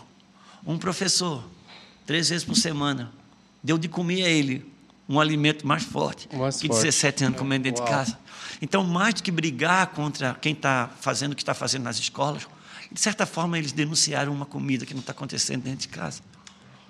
Isso, vamos Vamos recuperar isso. O primeiro ponto é reconhecer. Quando Jesus propôs libertação para o, o, os fariseus, em Marcos 8,32, ele disse: Nós não somos escravos, somos filhos de Abraão. Esse é o problema de vocês. Se você reconhecesse que estão em escravidão, eu tinha como libertar, mas vocês não reconhecem, porque a pior de todas as prisões é você não ter mais o reconhecimento do peso das algemas. É a pior da cadeia, você não ter mais o peso das algemas. É por isso que sempre que Jesus, sempre que Deus propõe libertação para o seu povo, um arroxo vem. Quando Deus quis tirar o povo do, do, do Egito, ele foi no faraó e disse: ó, aperta. Uhum. Por quê? Porque ele precisava de um clamor que o céu não tinha mais. Hum. Por isso que nunca joga fora o valor da dor. Não joga fora o valor da dor. Porque quando ele permite as algemas ser apertadas, ele, é, é, ele, como já não ora, se eu gritar, ai, ele, opa, orou. Ele é tão benéfico, tão o, bondoso. O momento que o crente mais ora é no deserto, é, né? Nunca jogue fora, por exemplo, o que ele está fazendo agora. Homens e mulheres de Deus que estão levando Deus a sério, ouvindo o Senhor, estão vivendo grandes angústias. Por quê? Porque ele não está reformando nada, ele está fazendo algo novo. E o novo ele faz a partir do zero. Por isso que hoje tem um vazio acontecendo. Ao mesmo tempo que a gente conhece Deus, que tem unção, tá, mas tem um vazio. Um vazio que me dá uma ansiedade de eu, de eu botar alguma coisa no lugar. É uma angústia, um vazio que você olha do lado de fora, as coisas estão boas, por que, que aqui dentro não está? Você se sente até um ingrato. Ele está construindo um buraco, devolvendo aquele lugar da arca, o meio que é ele que fala. Então, a angústia, a angústia, ela me prepara para o peso da glória. Tem, tem gente que acha que Jesus suou sangue porque ele estava guerreando com o diabo. Não. Ele estava sofrendo o peso da glória, porque a glória tem peso. Por isso que os discípulos não conseguiram ficar em pé. Não tinham preparação nem física para o peso da glória. Então, assim, há toda uma coisa acontecendo. Sabe, essa, essa, essa, dicotomia que tem na vida de um homem de Deus, de uma mulher de Deus. O ai de mim e envia-me a mim. O terrível e o glorioso. Cara, você vive uma glória com o Senhor, mas você vive uma guerra correspondente. São batismos de novos níveis que Ele está montando montando, se estabelecendo. E isso é, é, é, até o fim, pastor. Cara, eu acredito que isso não vai mudar. De glória em glória. Eu acredito que isso não vai mudar. Isso não vai acabar nunca. Porque parece que mesmo que você não esteja em meio à crise, não, deu um sentido que não é nem a, uma crise real e física que é gerada, mas de alguma maneira a angústia de talvez uma crise é gerada pelo Espírito para que essa busca Bom, é disso aconteça. que eu estou falando. Deus a angústia, a angústia não é a tristeza, é, é uma angústia que você não um sabe vazio. de onde que vem. É quando Deus conseguiu encontrar em você um pouquinho de espaço para ele colocar uma angústia dele, para ele poder agir na terra. Para uma busca. Sabe quando o apóstolo Paulo diz que é, cumpro no meu corpo o resto das aflições de Cristo? Uhum. Cara, será que Cristo não sofreu o suficiente? Sabe o que ele está dizendo? Ele está dizendo o seguinte: eu cumpro no meu corpo o resto das aflições de Cristo. O céu quer colocar alguma aflição do céu em mim. Só que eu estou com a minha vida cheia das minhas aflições, não cabe uma aflição dele. Entende? Eu vou resumir, eu vou concluir falando sobre a questão da, da Ana, lembra? Vocês conhecem tão bem essa história e já conhecem essa é, ministração sobre isso, mas é, é uma ilustração melhor para mim. Ana, ela tem um perrengue, precisa ter um filho tem um problema com a rival, tem um problema com a desonra, enfim, tem uma dor. Ela vai orar. Ela chora a dor dela. Ela reclama a dor dela. Pois bem, o céu não responde. De repente ela começa a adorar. Quando ela começa a adorar, ela entra num lugar em Deus e ela produz um choro.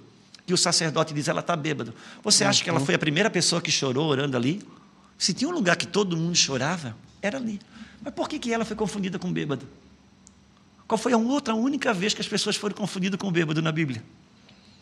Em Atos. Claro, ela, tava, ela pegou um choro que não era dela, era um choro do Espírito.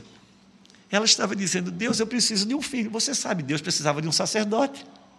E Ana, precisava... Ana começou chorando a dor dela: Senhor, me dá um filho, eu preciso de um filho. Até que ela foi entrar num lugar em Deus e Deus ela ouviu: Ana, eu preciso de um sacerdote. Senhor, eu preciso do filho. Ana, eu preciso de um sacerdote. Deus, por favor, Deus, me dá um filho. Ana, por favor, me dá um sacerdote. Deus, eu quero te dar um filho. Eu quero te dar um sacerdote, Deus. Ana, eu quero te dar um filho. Sabe quando ela saiu da dor dela? É, quando ela viu a... A dor de A Deus dor pôde de entrar Deus. nela. Então, as angústias que vêm é quando Deus está gerando algo dele em você. É, o pastor Luiz Hermínio tem um exemplo muito lindo. Ele disse que ele estava com um sério problema no braço, de tanto microfone, e o braço estava endurecendo.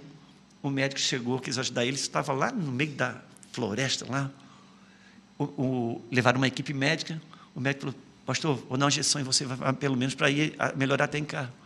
Ele levantou aqui, disse, não, não, na bunda. Mas na bunda, a dor é aqui, mas não faz mal, é ali. E o Senhor falou com ele: Isso é meu filho, isso é você. Eu preciso, muitas vezes, no corpo de Cristo, eu preciso dar injeção na parte sã para curar a parte doente. E aí vale para o relacionamento de casamento, vale alguém que possa sofrer a injeção para curar o doente. Selar, selar, por favor, selar. Sangue de Cristo, eu gostei desse dia aqui. Uau, muito bom, muito bom, muito bom. Pastor, eu sei que você tem mais aí. Se você tiver no, hora- tiver no teu horário, amém, mas Não, eu vim aqui para estar com vocês. Para mim, é um- cara, uma alegria estar aqui com é vocês. seu. muito bom, muito bom.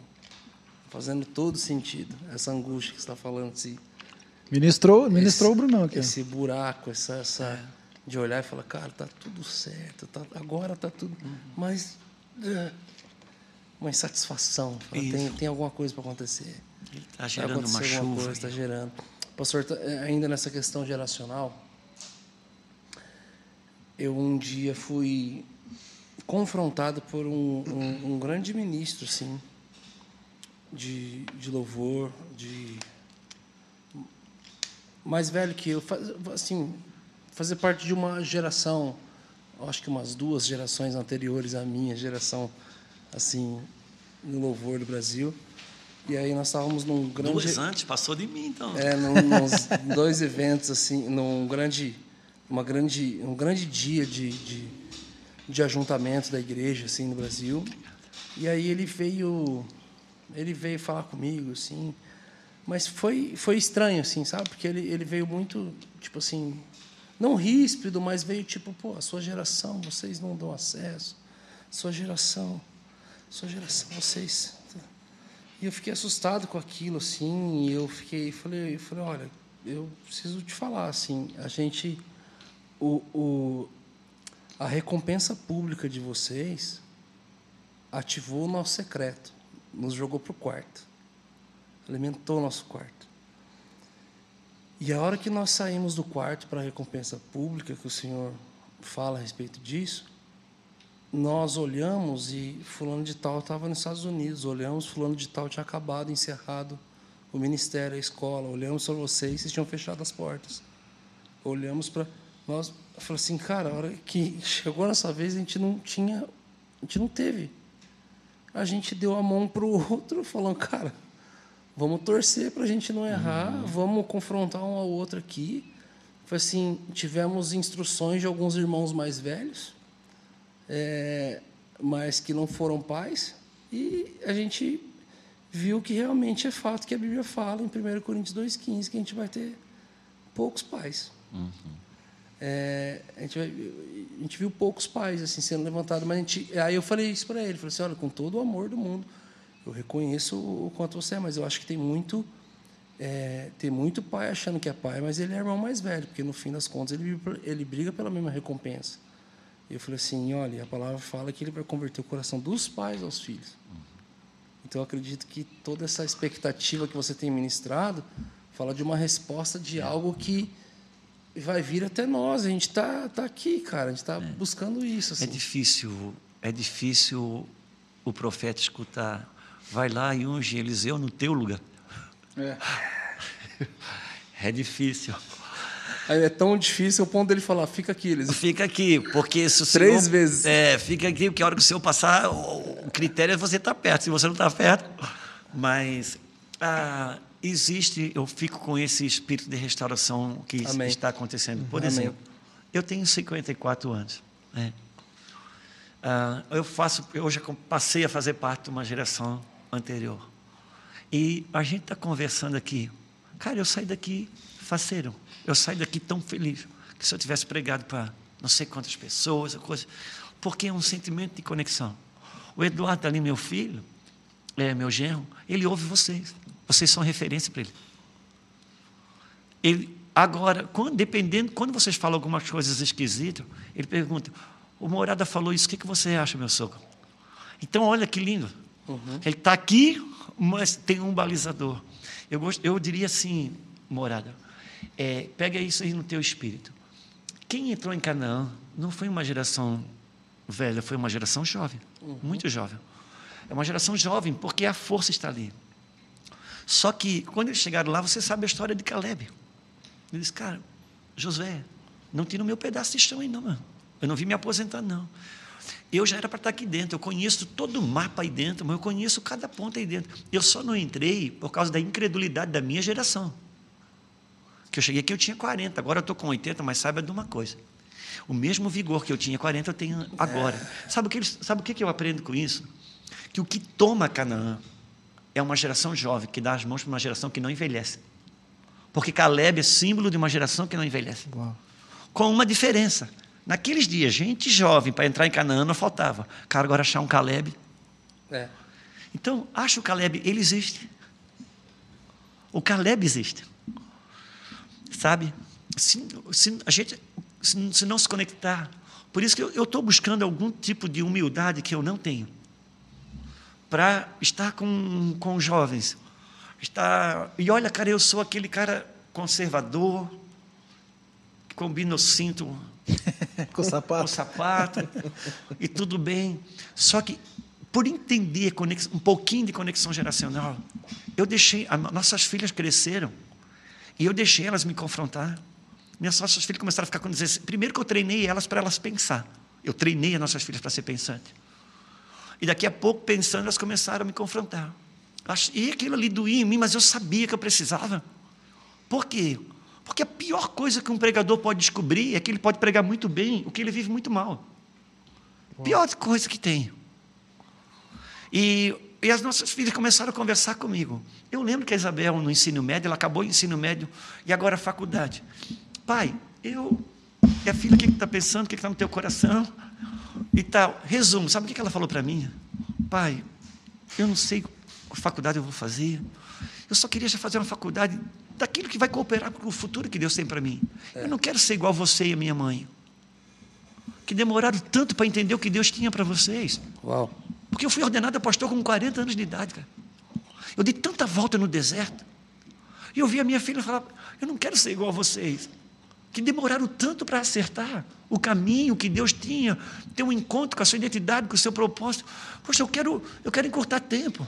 Oh, foi horrível e maravilhoso ouvir aquilo. Entende?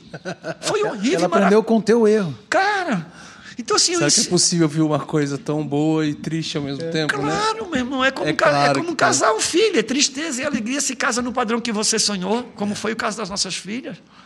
Então, é, hoje, tem que ter um pouquinho de humildade, sabe por quê? É, você sabe que toda estação, quando ela vai passar o bastão para a próxima, ela tem humildade.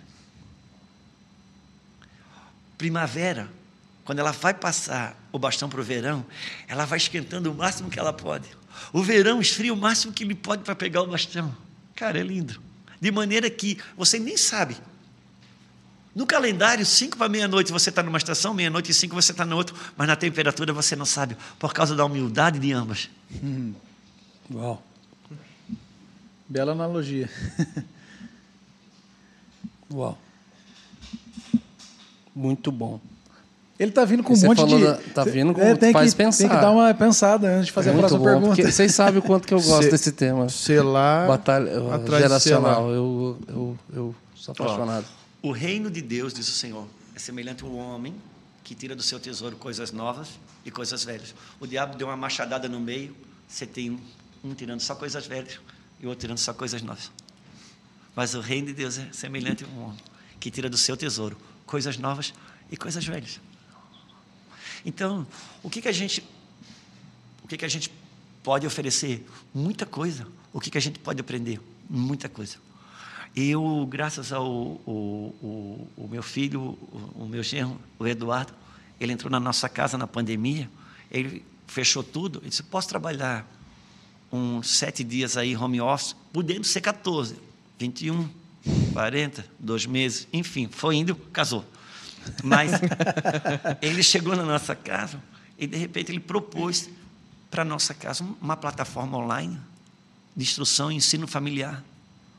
Eu disse, cara, plataforma online, o que é isso? Não, a gente filma, que filma dentro da minha casa, rapaz, eu não estou aqui para me exibir, eu sou profeta, eu não sou artista, papapá. Oh, eu era super espiritual. Mas antes disso, um ano, um ano antes, vem um irmão dizendo assim para mim, pastor, vamos botar o teu conteúdo na internet, você tem coisas tão saudáveis e tal. Eu digo, rapaz, você está louco, tu acha que eu vou estar tá aí? Eu não sou, eu sou profeta, eu não sou artista, essa conversa. Eu me achava super espiritual. Um dia esse jovem sentou na minha frente, na minha casa, pastor, hoje eu vim com o instrumento e tudo para te filmar aqui. Nós vamos abrir um canal no YouTube para o senhor. Eu vou filmar o senhor de graça. Eu digo, cara, dá para você desistir disso. Ele disse assim, sabe, pastor, você sabia que o senhor é uma referência para mim? Você sabia que o senhor. Inclusive, o senhor, eu acredito que o senhor é uma referência para o Brasil. O senhor sabia que tem uma multidão atrás de uma referência? É uma pena que o senhor se nega a estar onde eles estão buscando. Nossa. Hum. Ali, mano, ele já me rachou no meio. Mesmo assim, manter a minha pose espiritual, não descer de nada, porque não é assim que eu vou ceder. Nunca abaixa a cabeça. Não, despedi ele. A dei, mulher rei. Não dormiu bolo, três dias. Dei bolo de café. Fui para o meu quarto orar, estava orando com o Senhor, e ali eu pude me ver.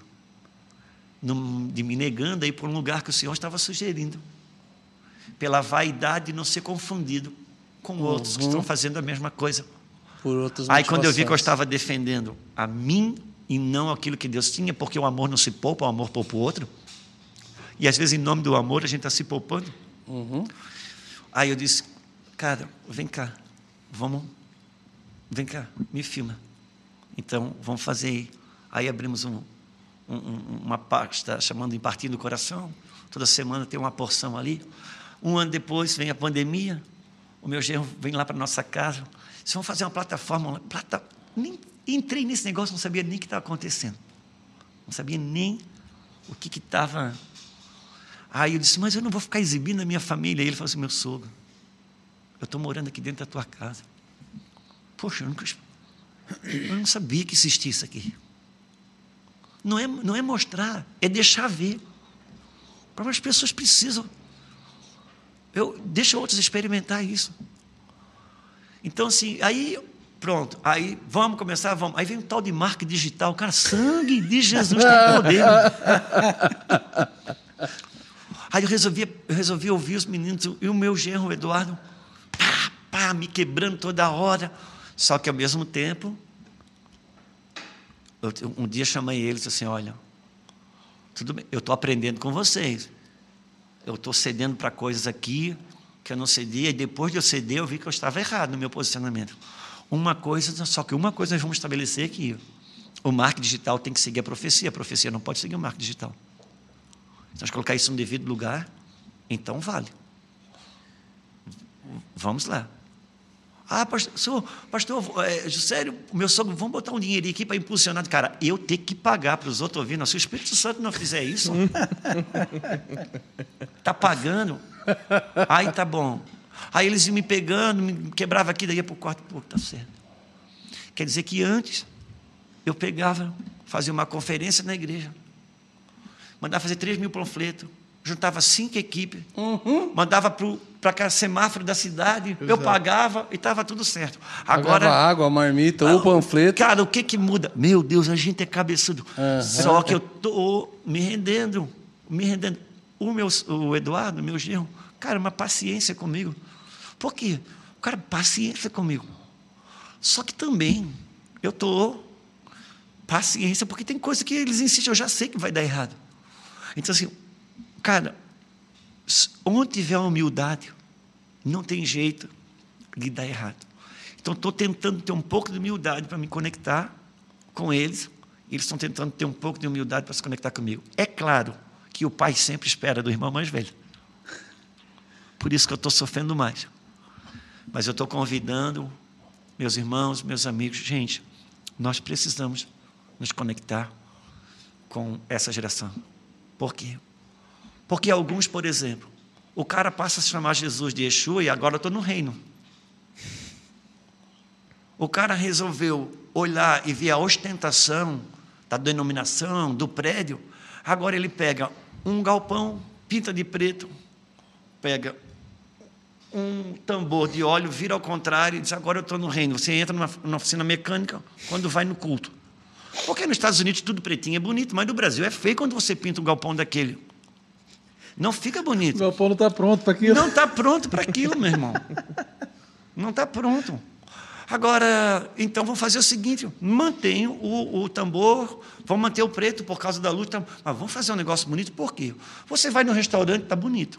Você vai no fórum, é bonito. Você vai no cartório, é bonito. Aí você vai na, na igreja, entra numa oficina mecânica. Não, pinta de preto, mas para fazer uma coisa bonita. Excelência, né? Pronto. Por quê? Porque reino e religião vestem a mesma roupa. Isso é uma das coisas que a gente precisa entrar em contato com essa realidade. Quando Jesus fala sobre joio e trigo, ele está dizendo o seguinte: reino e religião vestem a mesma roupa, só não tem o mesmo espírito.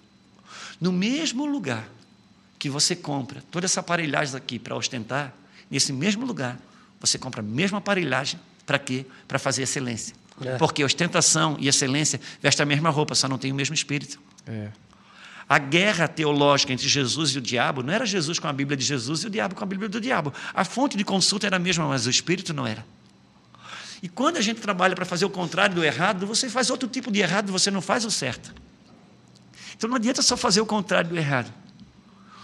Nós bem sabemos, nós, eu venho de uma geração que sou filho de, filho de pais muito rígidos. Resolvemos ser pais permissivos. Porque fomos fazer o contrário do errado.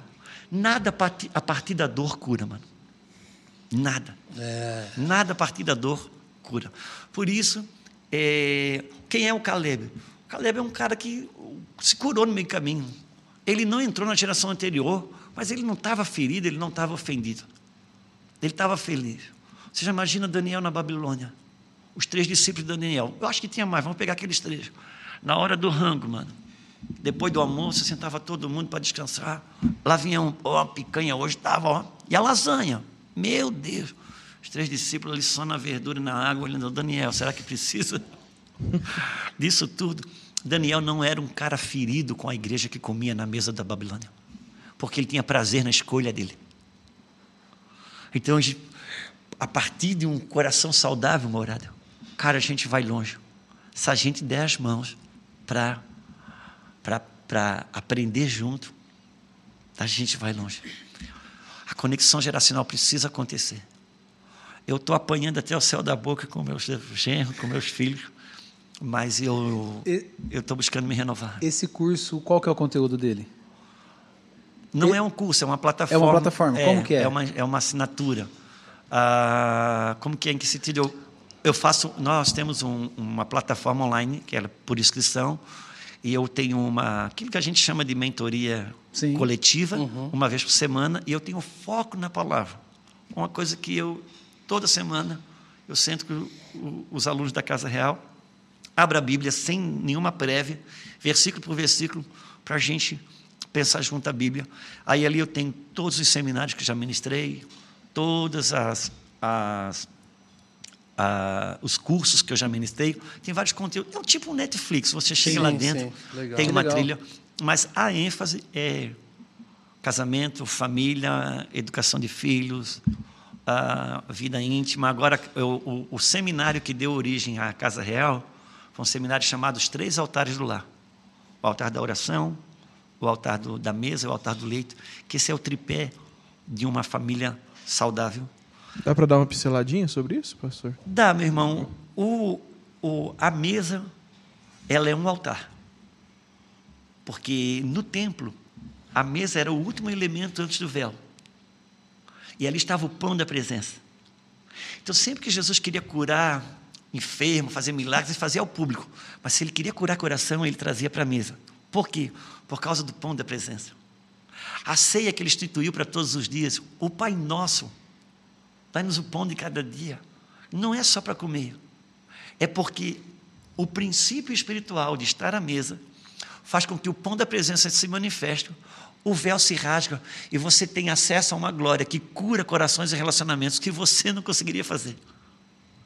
Por isso não precisa espiritualizar, não. Já é espiritual. Simplesmente tem a cultura da mesa. A mesa, ela é o último elemento do véu. O leito é um altar também. Tem derramamento de sangue. É o altar porque porque ele tem derramamento de sangue e sangue de aliança. E todo sangue derramado de aliança, ele abre um passaporte do reino físico para o reino espiritual. Então, o altar, é, quando um, um marido e esposa, dentro da aliança do casamento, eles têm o seu momento de intimidade, eles renovam a sua aliança de sangue, eles celebram a sua aliança de casamento, e sabe o que eles fazem mais? Eles renovam a sua aliança emocional. É a mesma proposta da ceia para Cristo e a igreja. Quando a igreja ceia, o que, ela faz? Ela renova a aliança do sangue com Cristo. Ela celebra a aliança que tem com Ele. E ela é chamada para perceber os seus relacionamentos truncados. Um marido e esposa com uma boa namorada, de noite ou de dia, seja o que for, pode até estar meio chateado um com o outro. No outro dia estão mais macios, mais tolerantes, porque eles renovaram a aliança emocional. Quando é bom para os dois, porque isso é um altar. E o altar da oração, porque altar define trono e trono define governo. Então, por isso que quando o diabo ele puder impedir, se ele não puder impedir que você tenha o altar da mesa, ele vai tentar transformar o altar na mesa no altar de glutonaria.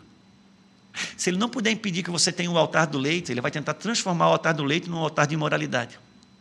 E se o altar do leite for um altar de imoralidade e o altar da mesa for um altar de glutonaria, porque o altar da oração já não existe mais são fundamentos espirituais. Então agora acabou que o, o, o, o meu nosso outro genro, o, Felipe e a Sara, nossa filha, eles acabaram transformando isso num livro. Acabou de sair. Eu vou fazer um, um, um lançamento, uma conferência presencial, né, Eduardo? Legal. É. Quando que vai ser o lançamento? Vai ser dia 2 e 3. De dezembro? De dezembro. Era para ser antes, mas eu não tinha uma data para mim. É, vai ser um sábado durante o dia, tarde e noite. Vai ser sexta-noite e sábado durante o dia, tarde e noite. Vai ser dia 2 e 3, sexta e sábado. Que legal. Vai acontecer onde? Campinas? Vai acontecer ali em Campinas, é. Que legal. É. E, o, e essa plataforma, ela está acessível agora? Não. Quem, como que funciona? Ô, Eduardo, meu filho, que, como é que está agora?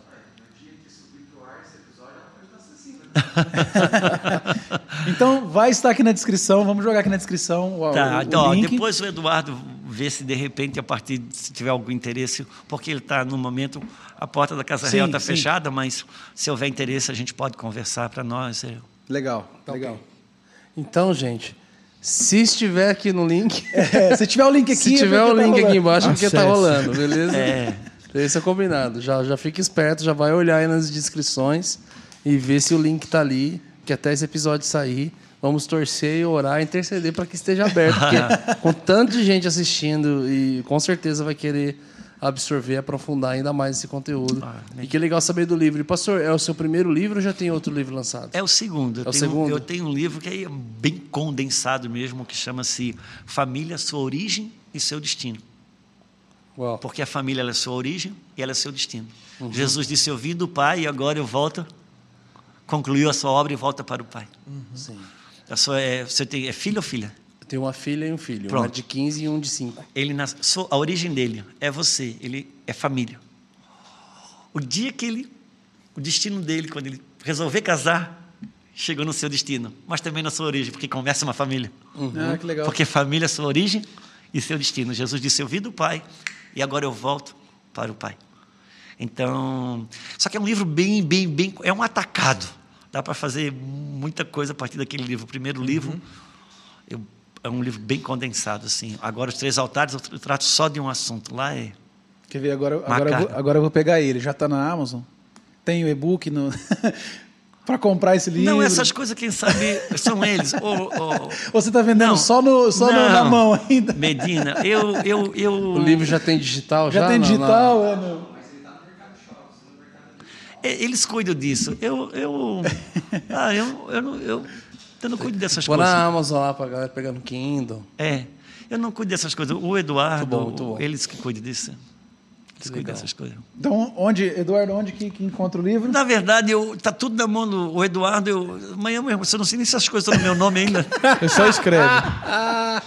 Cuidado ao assinar alguns papéis, Ai, pastor. meu Deus. Já assina de olho fechado já. Não, eu já assinei.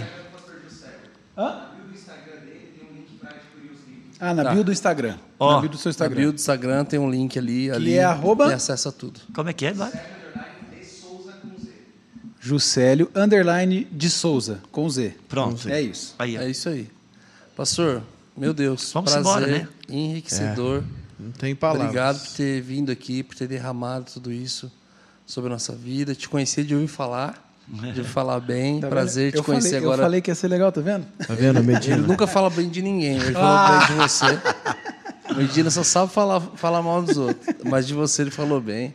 É, mas foi uma, uma- um, um grato tempo, pre- Privilégio. um privilégio mesmo. Obrigado por ter partilhado, por ter liberado tanto conhecimento, tanta. Eu sei que as- a galera aqui de casa vai assistir, reassistir. E fica a dica, galera: um lápis pequeno vale mais que uma memória grande. É. Então, anota aí o máximo que você conseguir de tudo isso. Se aprofunde, coloca em prática tudo que foi liberado. Pastor, obrigado, viu, pelo seu coração, pelo seu sim, pela sua postura, por estar aqui com a gente nessa mesa, derramando, liberando sobre a nossa vida e sobre tantas pessoas que estão hoje em casa, no trânsito, que estão ouvindo nas plataformas de áudio, que estão assistindo também no YouTube. Mais um daqueles podcasts que os três ficam quietinhos. Muito bom. É, só aconteceu quatro, assim, né? Quatro, só foi São quatro. os quatro. É, é, mas é, eu creio que foi muito gostoso, muito lindo, porque vocês deixam muito fácil. Deus deu essa graça de vocês deixar as coisas muito fácil, um ambiente leve para o Senhor soprar. Eu quero agradecer muito, quero poder ser amigo de vocês e a gente ter outra oportunidade, não necessariamente podcast, mas da gente estar junto, da gente trocar ideia, da gente Em- pensar. Em, em Campinas, uma última pergunta. Em Campinas, onde o pastor mora, de lá é somente a, a base para você estar pastoreando o Sudeste, os pastores, ou tem uma igreja, ou você Acabou, pastoreia meu uma irmão, igreja você local sabe lá? Que virou, mexeu, acabou que nasceu.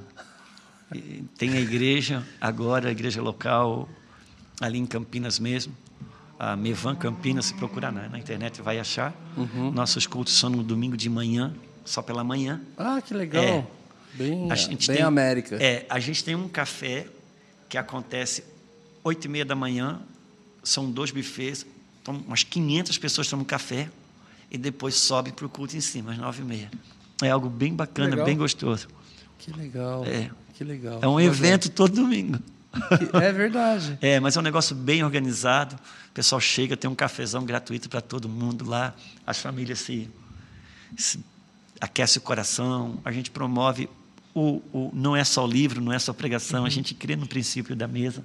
A gente crê no princípio da mesa, onde o pão da presença se manifesta, corações se conectam. Então, e é isso. Mas olha, eu sou muito agradecido por estar aqui com vocês.